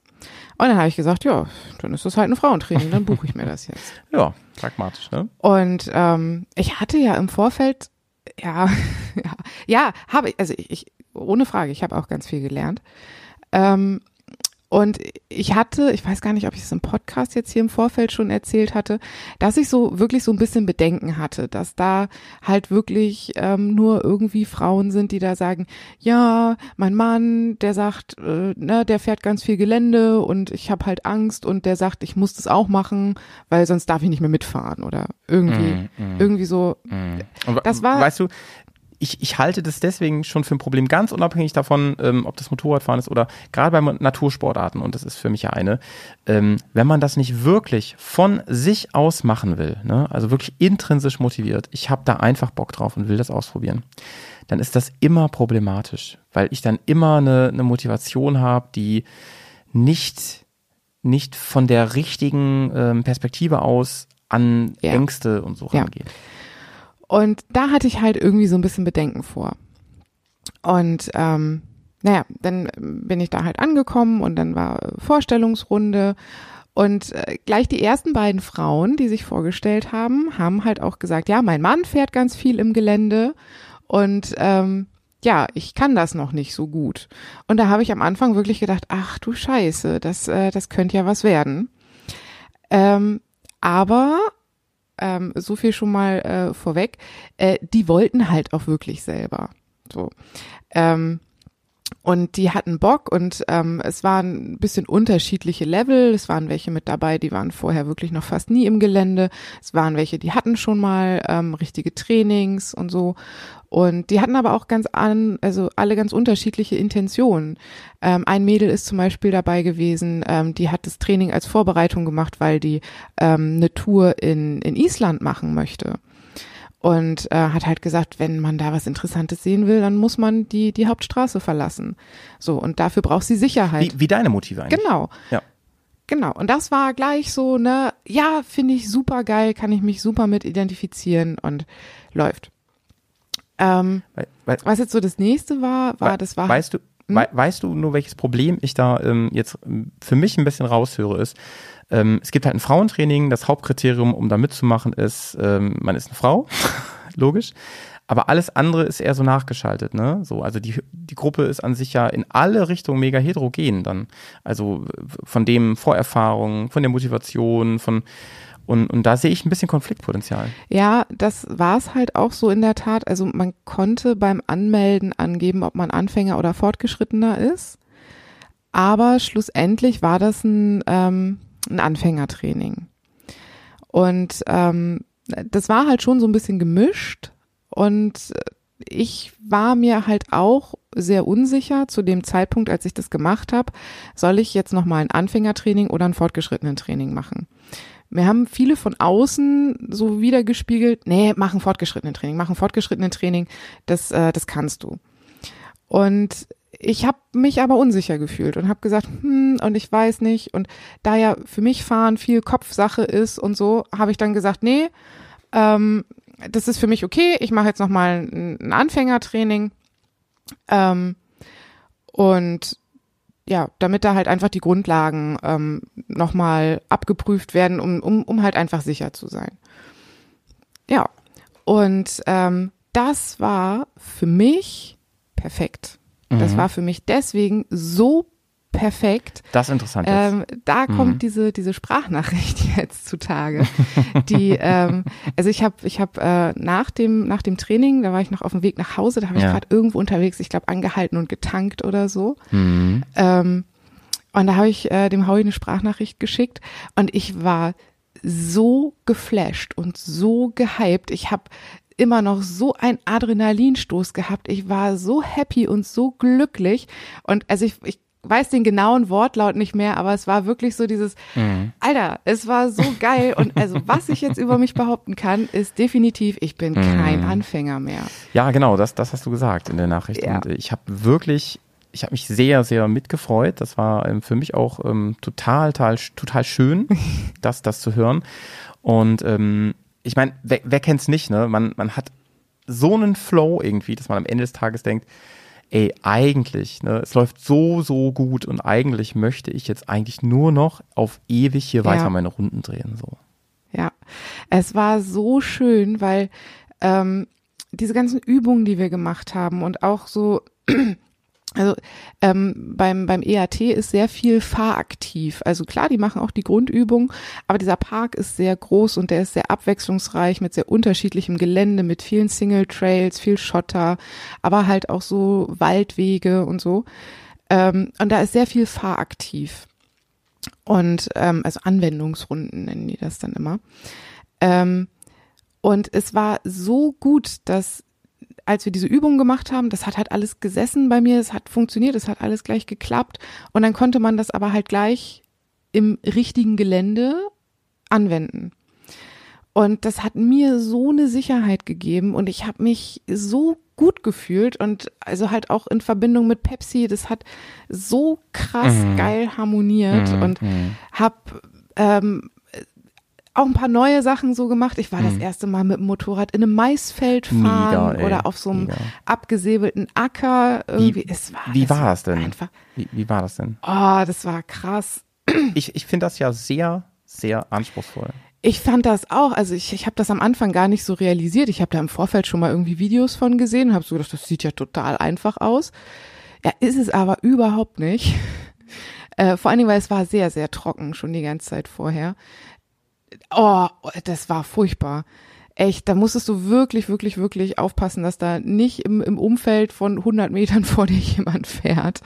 Naja, 100 Meter ist ein bisschen übertrieben, aber wirklich, es staubt ohne Ende. Es rutscht und ruckelt alles unter dir die ganze Zeit. Du darfst nicht wirklich bremsen, ähm, weil dann, dann rutschst du halt erst recht. Dann, wenn es blöd läuft, kommst du gar nicht erst wieder weiter. Ist ein bisschen, bisschen wie im äh, Tiefsandfahren. Ja, Also man, man muss im Prinzip die ganze Zeit Tempo halten, wie mit, einem- mit einem Jetski übers Wasser, so, so gleiten. Ja. so vergleiche ich das immer. Ja, das haben die, äh, hat der Trainer im Vorfeld auch immer gesagt, ne? Immer Gas leicht auf Zug halten, auch beim Kurvenfahren, dann halt vielleicht am Kupplungsschleifpunkt und so weiter, je nachdem, wie eng die Kurve ist. Aber da musstest du ja keine engen Kurven fahren. Das ist ja ein riesengroßes Feld gewesen und wir waren da mit sieben Leuten unterwegs. Mhm, Ja, und, und, und Kurvenfahren ist dann nicht das Problem, sondern ähm, eher das Obenbleiben. Ähm. Ne? Und ich erinnere mich dran, dass wir früher mit unseren Stoppelhops da, mit unseren Motocross-Motorrädern sowas halt auch gemacht haben, wenn das frisch geerntet war und man das durfte.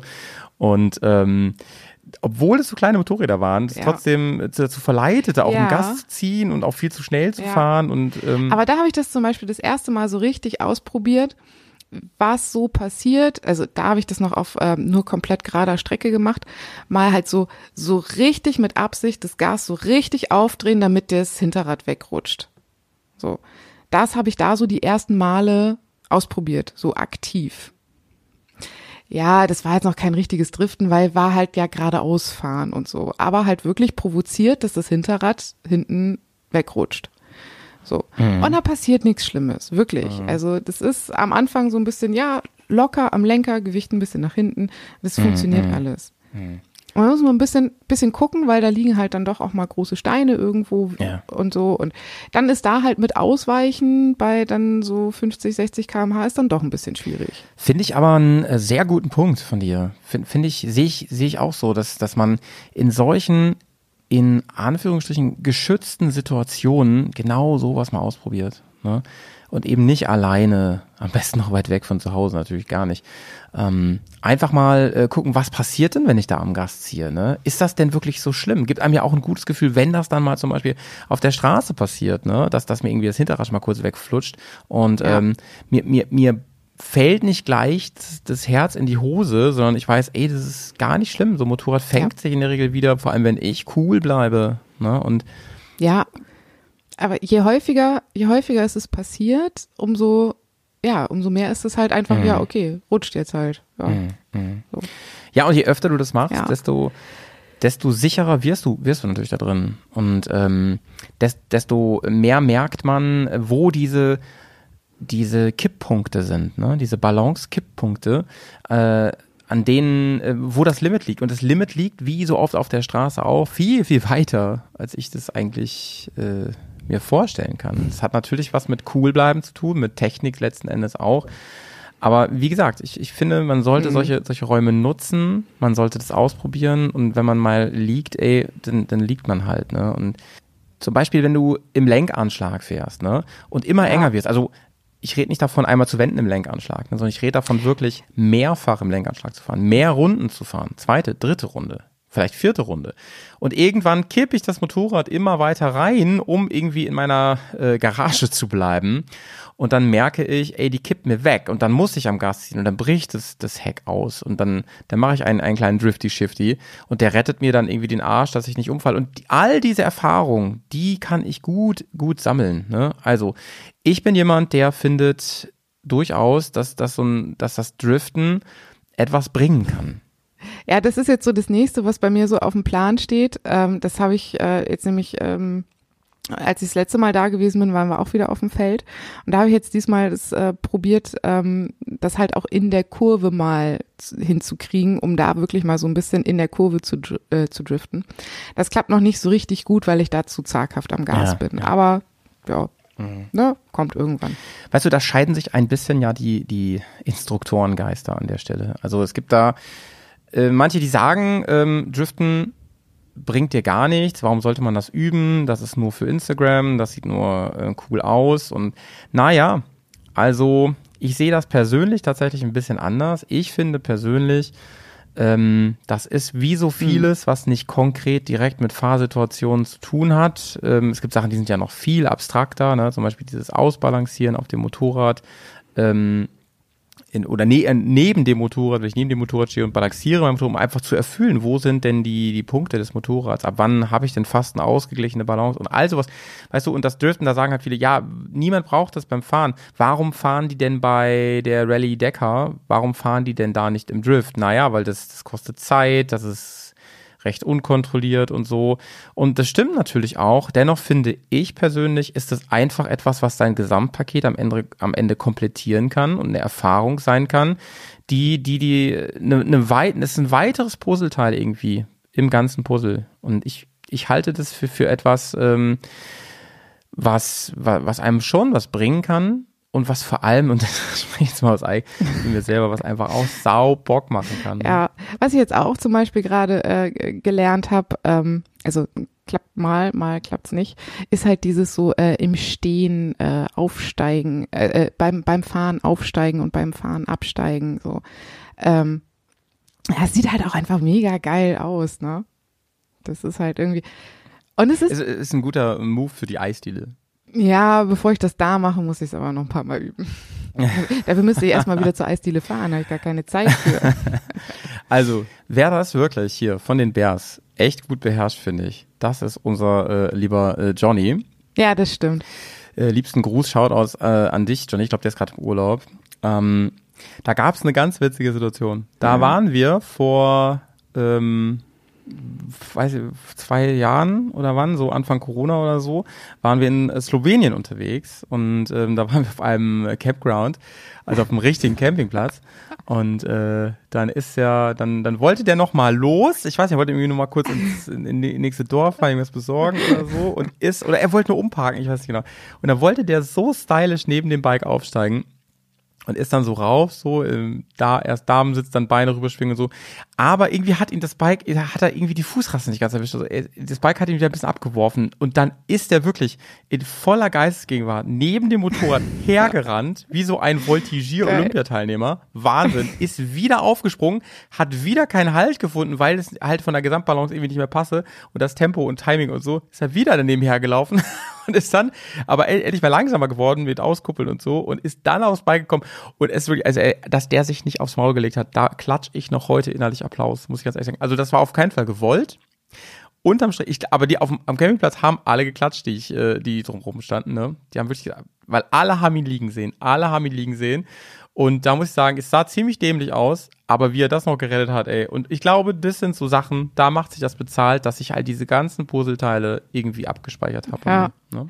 Aber das habe ich jetzt zum Beispiel so für mich halt auch irgendwie ähm, entdeckt, dass halt zum Beispiel, also jetzt auch bei dem, bei dem letzten Training, bei dem ich war, ähm, da fährt man ja zwischendurch immer wieder so Verbindungsetappen, äh, so, also was heißt Verbindungsetappen, so, äh, so Wege, die man öfter mal fährt, weil man, man fährt zu der Hütte, wo es was zu trinken gibt oder so, also so, dass man die dann irgendwann mal kennt.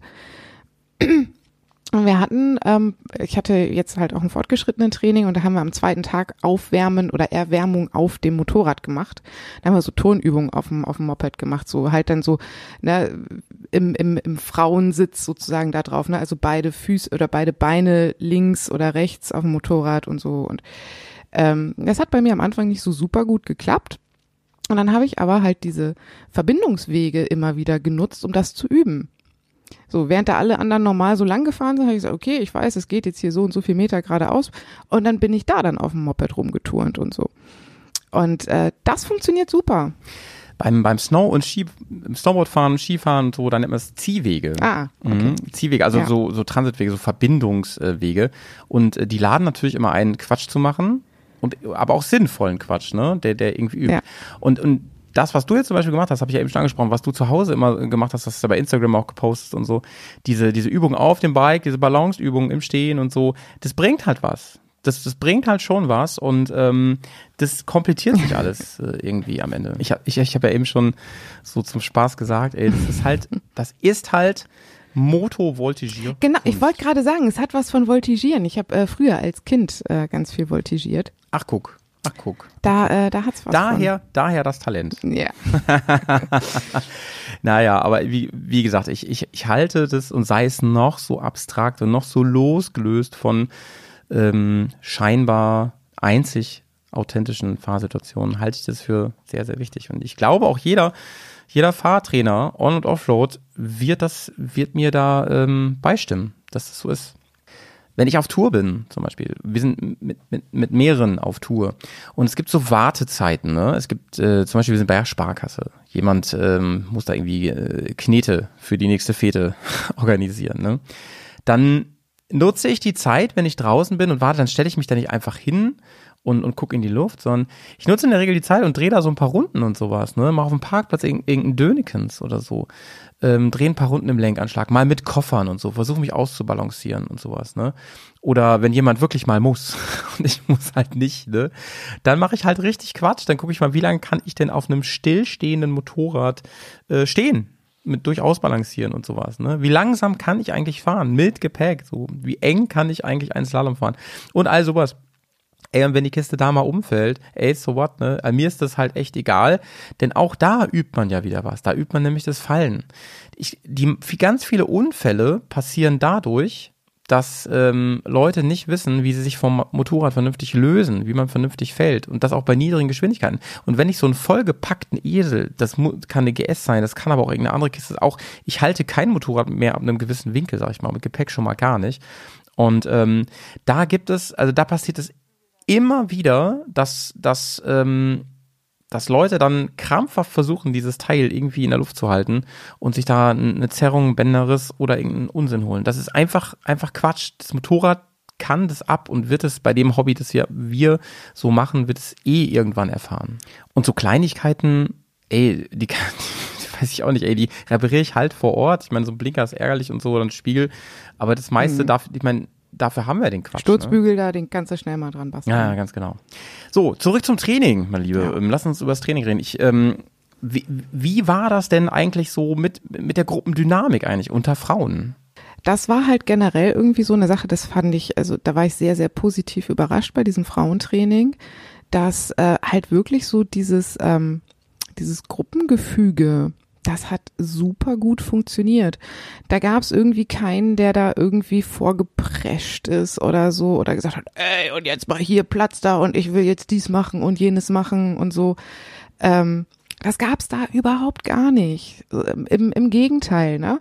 Ähm, es war, war so ein, zwei Leute mit dabei, die waren ein bisschen unsicherer und hatte aber halt auch was mit der Leihmaschine und der Körpergröße Mhm. zu tun und so. Und, und hat dich das irgendwie äh, genervt? Äh, nee, gar nicht, Ah, weil ja. das so ein, also was heißt genervt? Ähm, ich ich habe halt am Anfang gedacht, naja, dann nimm doch halt ein anderes Motorrad. so. Hattest du denn da irgendwie das Gefühl, ähm, das klaut dir jetzt irgendwie Zeit? Äh, an dem Tag nicht. Ja, okay. Das hatte okay. ich später bei einem anderen Training. Okay. Weil das war für mich halt persönlich so ein Punkt, ne? Wenn ich das Gefühl hätte, ich selber wäre natürlich am schlimmsten, wenn ich das bin, oder jemand anderes halt, hält den Laden halt ständig auf, ne?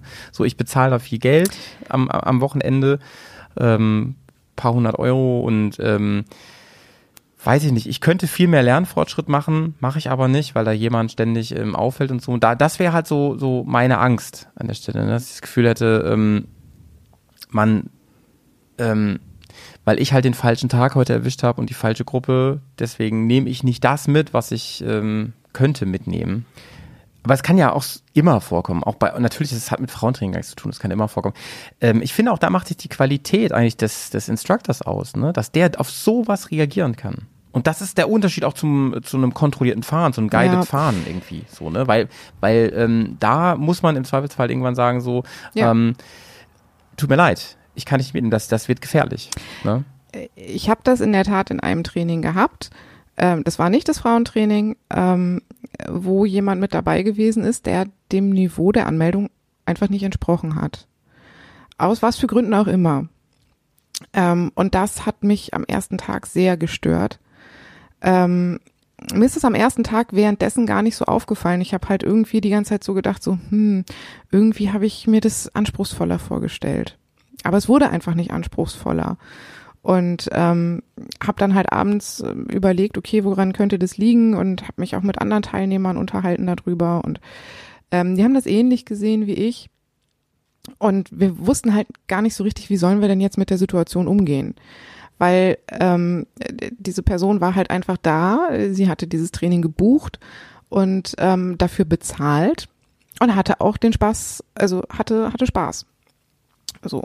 Und Mhm. hat auch, glaube ich, nicht so gesehen, Ja. dass ähm, da das Niveau halt einfach ein bisschen anders ist als vom größeren Rest der Gruppe.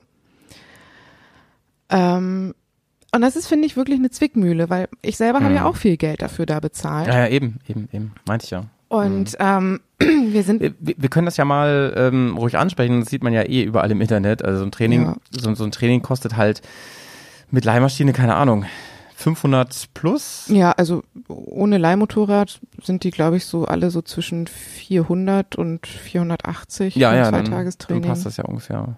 Ne, so. Ja, also mit Leihmotorrad bist du locker, locker 6, 7 Genau, und, Euro, und, deswegen ist, ist das halt, jeder soll von so einem Training, jede, jeder soll vom Training das, das meiste mitnehmen, das Beste für sie oder ihn. Und ich kann schon verstehen, dass das eben zu Problemen führen kann. Und ähm, Genau. Und äh, wir haben das dann halt auch thematisiert. Das war am Anfang ein bisschen schwierig, weil äh, da hatte keiner von uns irgendwie Erfahrung mit und wussten halt auch nicht so richtig, ist das jetzt so okay, kann man das so machen oder ähm, ja, wie geht man da jetzt bei? Und aber wir haben das dann halt dem Trainer gesagt und haben gesagt, hey, wir fühlen uns so ein bisschen unterfordert. Äh, wir hätten gern ein bisschen was Anspruchsvolleres und so. Und ja, wir, wir wissen, da sind halt welche mit dabei, deren Niveau ist ein bisschen anders. Aber dann wollen wir halt irgendwelche Zusatzaufgaben oder ähm, während, während wir zum Beispiel warten oder so, dass wir in der Zeit irgendwie was anderes machen können mm, oder mm, so. mm. Und der hat da so geil drauf reagiert, dass der zweite Tag komplett anders gewesen ist. Das war richtig, richtig gut. Ich war am, am Abend, ich war so platt und so kaputt, ähm, weil ähm, der das einfach umgesetzt hat. Das finde ich so krass profession und das, professionell. genau. Und das fand Ja. ich halt so mega toll, dass der dann halt auch zum Beispiel dieses gesagt hat, ne, wenn, ähm, ne, wir fahren jetzt da und da lang, da und da kommt eine steile Auffahrt. Ähm, wenn ihr irgendwas nicht fahren wollt, fahrt links dran vorbei oder bleibt stehen und ich hole euch wieder ab oder irgendwie sowas. Ähm, ist alles kein Problem. Und das war einfach richtig, richtig gut. Und hat so halt den Spagat hinbekommen, dass sich halt alle Teilnehmer irgendwie da gut gefühlt haben. Und ähm, ich finde das halt sehr, sehr schwierig, dieses Einschätzen. Ne? Ist man Anfänger, ist man fortgeschritten und so. Mhm. Ähm, weil also so von den Erfahrungen, was die Personen da so erzählt haben, hätte man Mhm. denken können, dass die fortgeschritten sind. Ja. Waren sie aber nicht. Ja. Also in meinen, in meinen Augen. Mhm.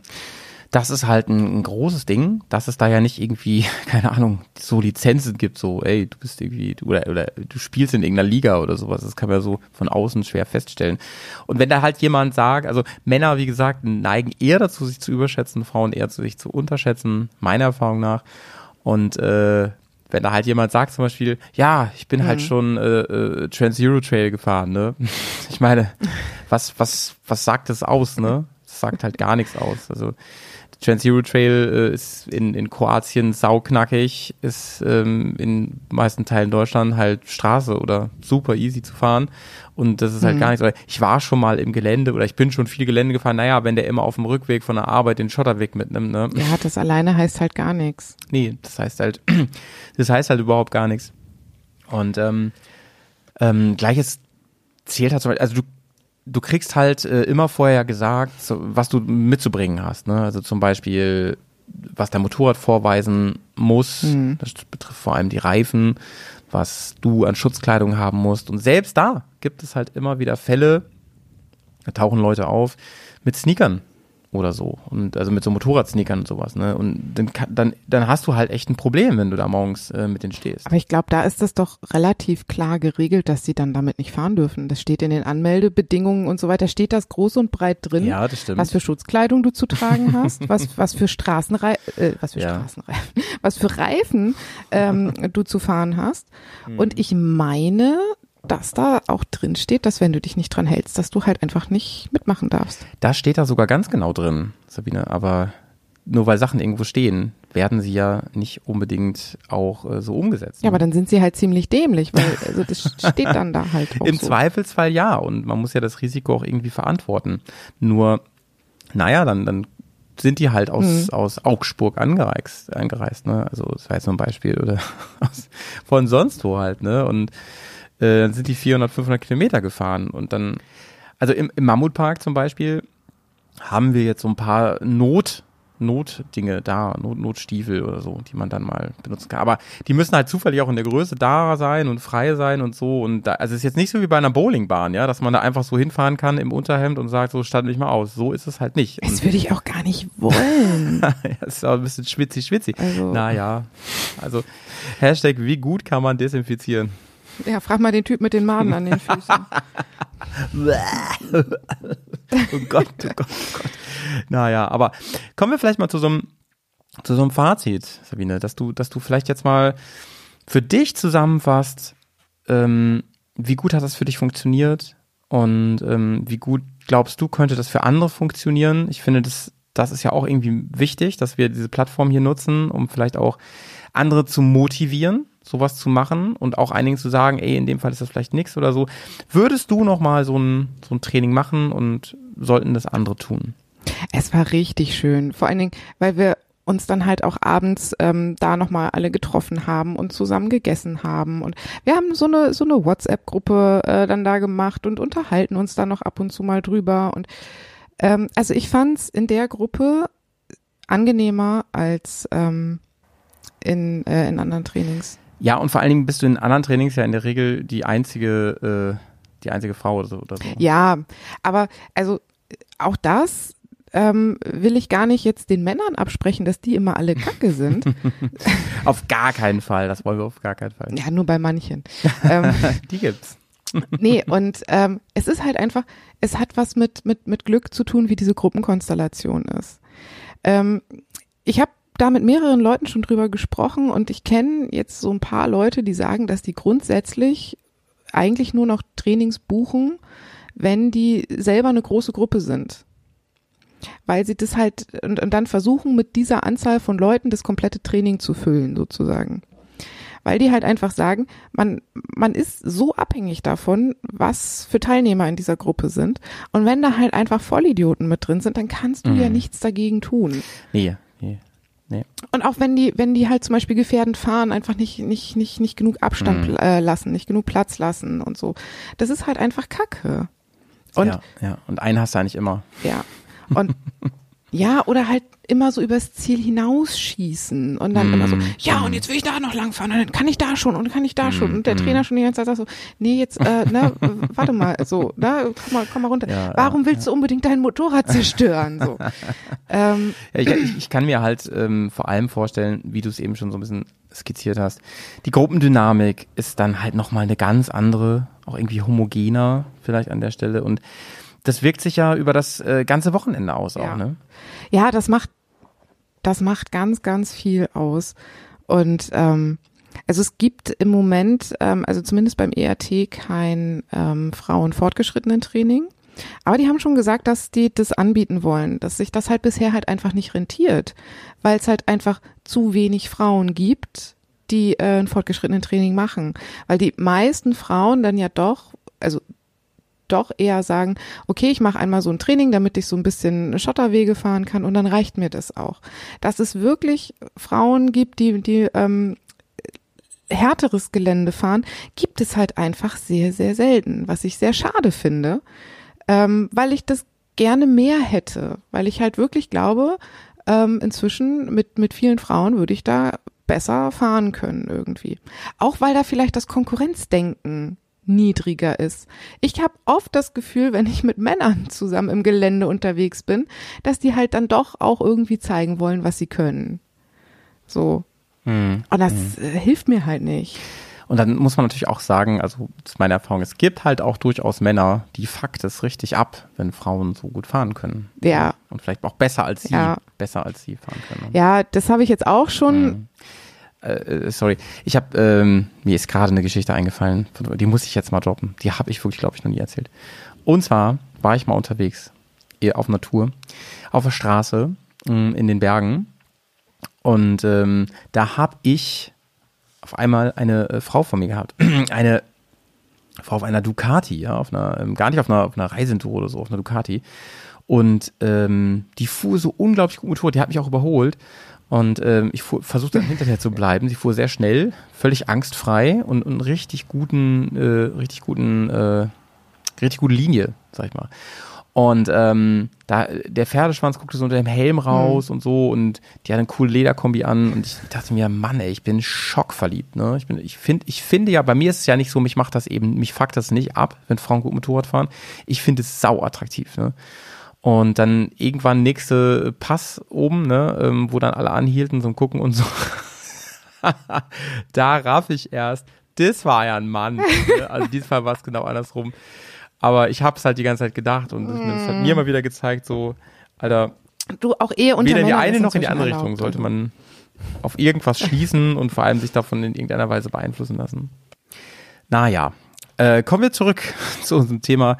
Äh, kommen wir zurück nochmal zum Thema Frauentraining. Ich, ich höre da jetzt so ein bisschen raus, Sabine, dass du gerne ein bisschen hier ähm, auch den Berghaus vielleicht nutzen magst, um die unglaubliche, den unglaublich großen Teil an weiblicher Hörerschaft vielleicht ein bisschen zu animieren, doch mal zu überlegen, ob man nicht Bock hätte auf so ein Frauentraining und ob man sich da nicht vielleicht zusammen Ja, könnte und zusammennetzen könnte. Ja, bitte, bitte, unbedingt.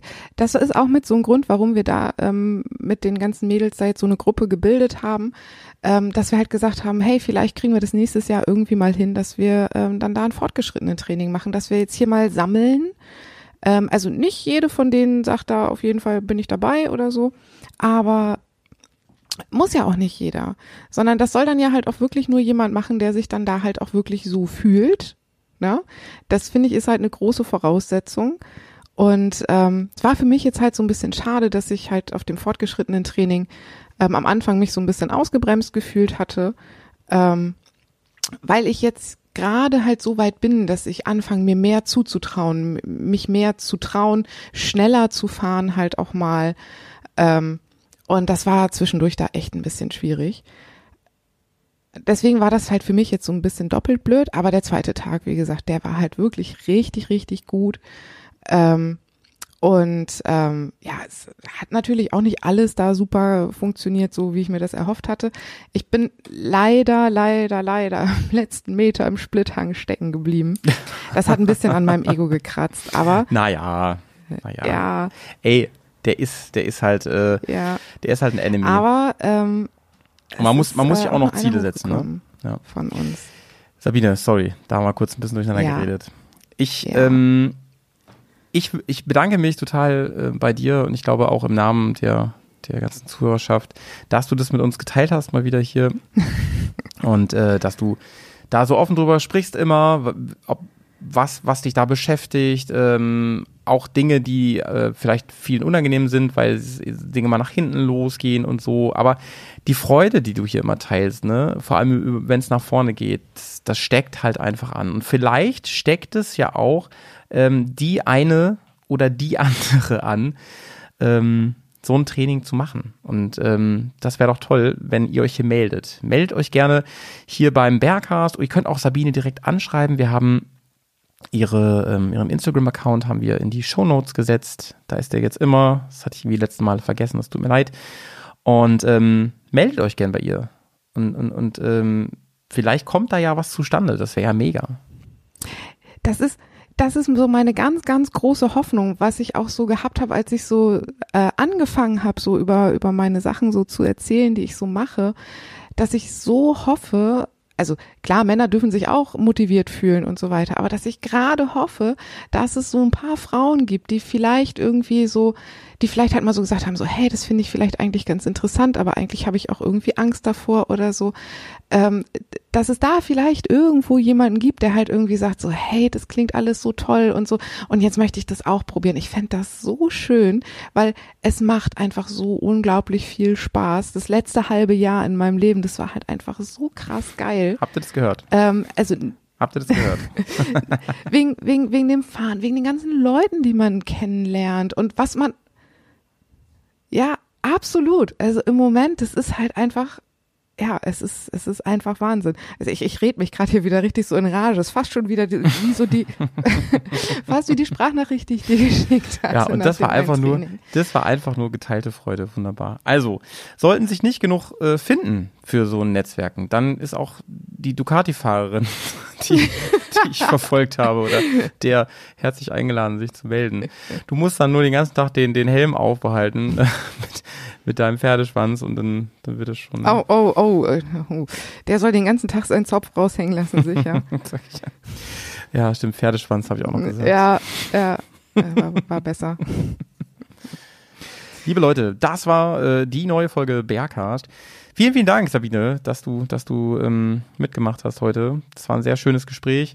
Ähm, wenn ihr Bock habt auf weitere Folgen oder mal mit unterm Tarp talken wollt. Ähm, ich wollte eigentlich letztes Mal dabei sein. Das hat leider nicht geklappt, weil hier zu Hause äh, die eine oder andere Sache passiert ist, die, wo ich äh, wie die Feuerwehr zur Stelle sein musste.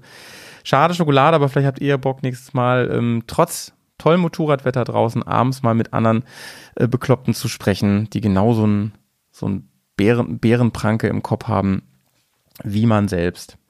Sabine, ich freue mich jetzt schon aufs nächste Mal.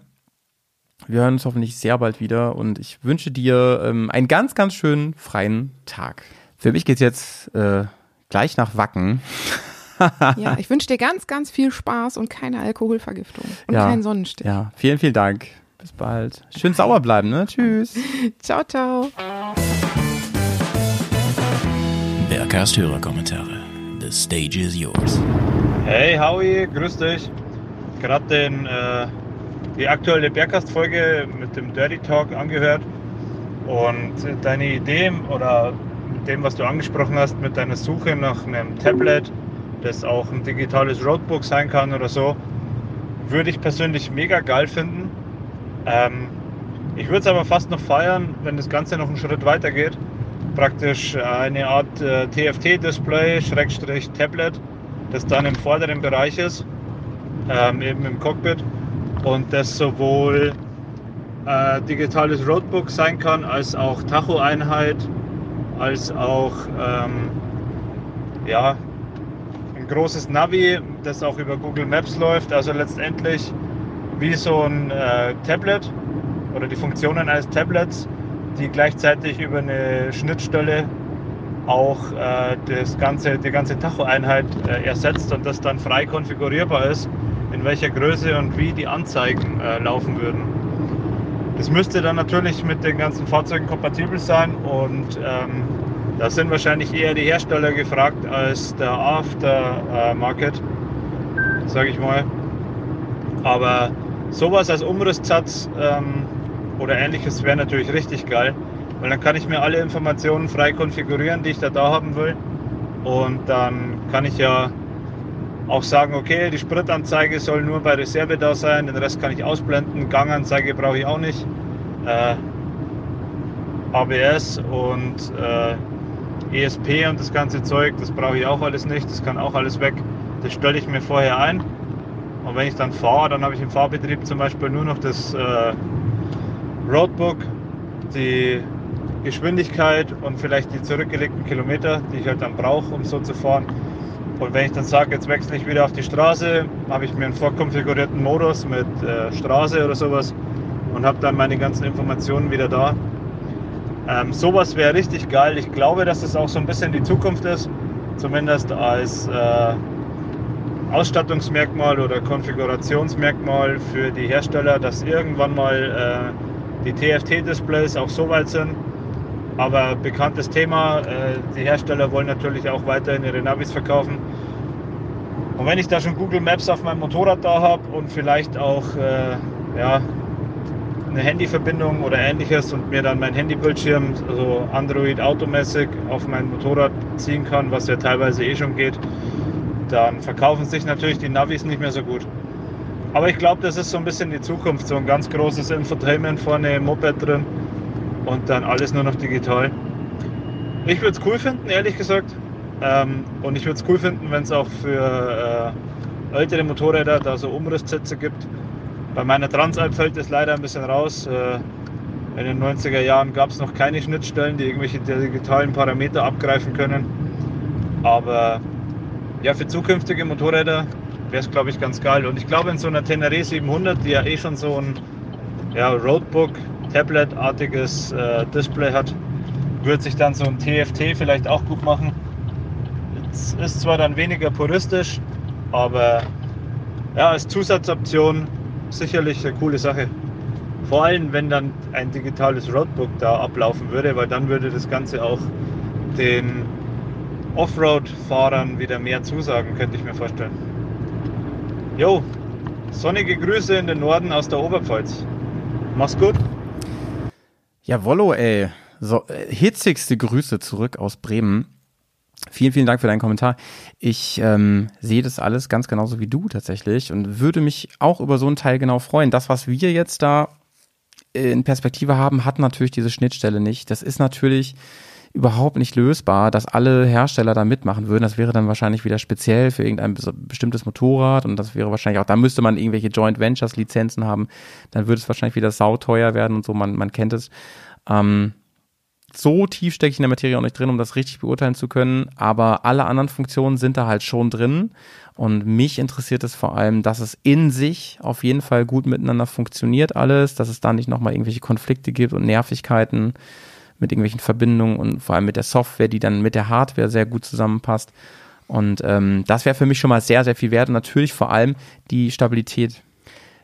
Gerade sowas ähm, Absorption von, von Stößen angeht, von Vibrationen und natürlich Staub- und Dreckempfindlichkeit. Dass das Ding wasserfest ist, ist, steht für mich außer Frage. Das müsste es auf jeden Fall so sein. Wir halten euch da auf dem Laufenden, dich Florian ähm, insbesondere. Vielen, vielen Dank, dass du dich gemeldet hast, auf jeden Fall. Kommen wir zum nächsten äh, Audiokommentar. Die Temperatur. Ich kann das so nachvollziehen mit der Hitze. Ich fühle es. Meine Komforttemperatur ist bei 25 Grad, würde ich sagen.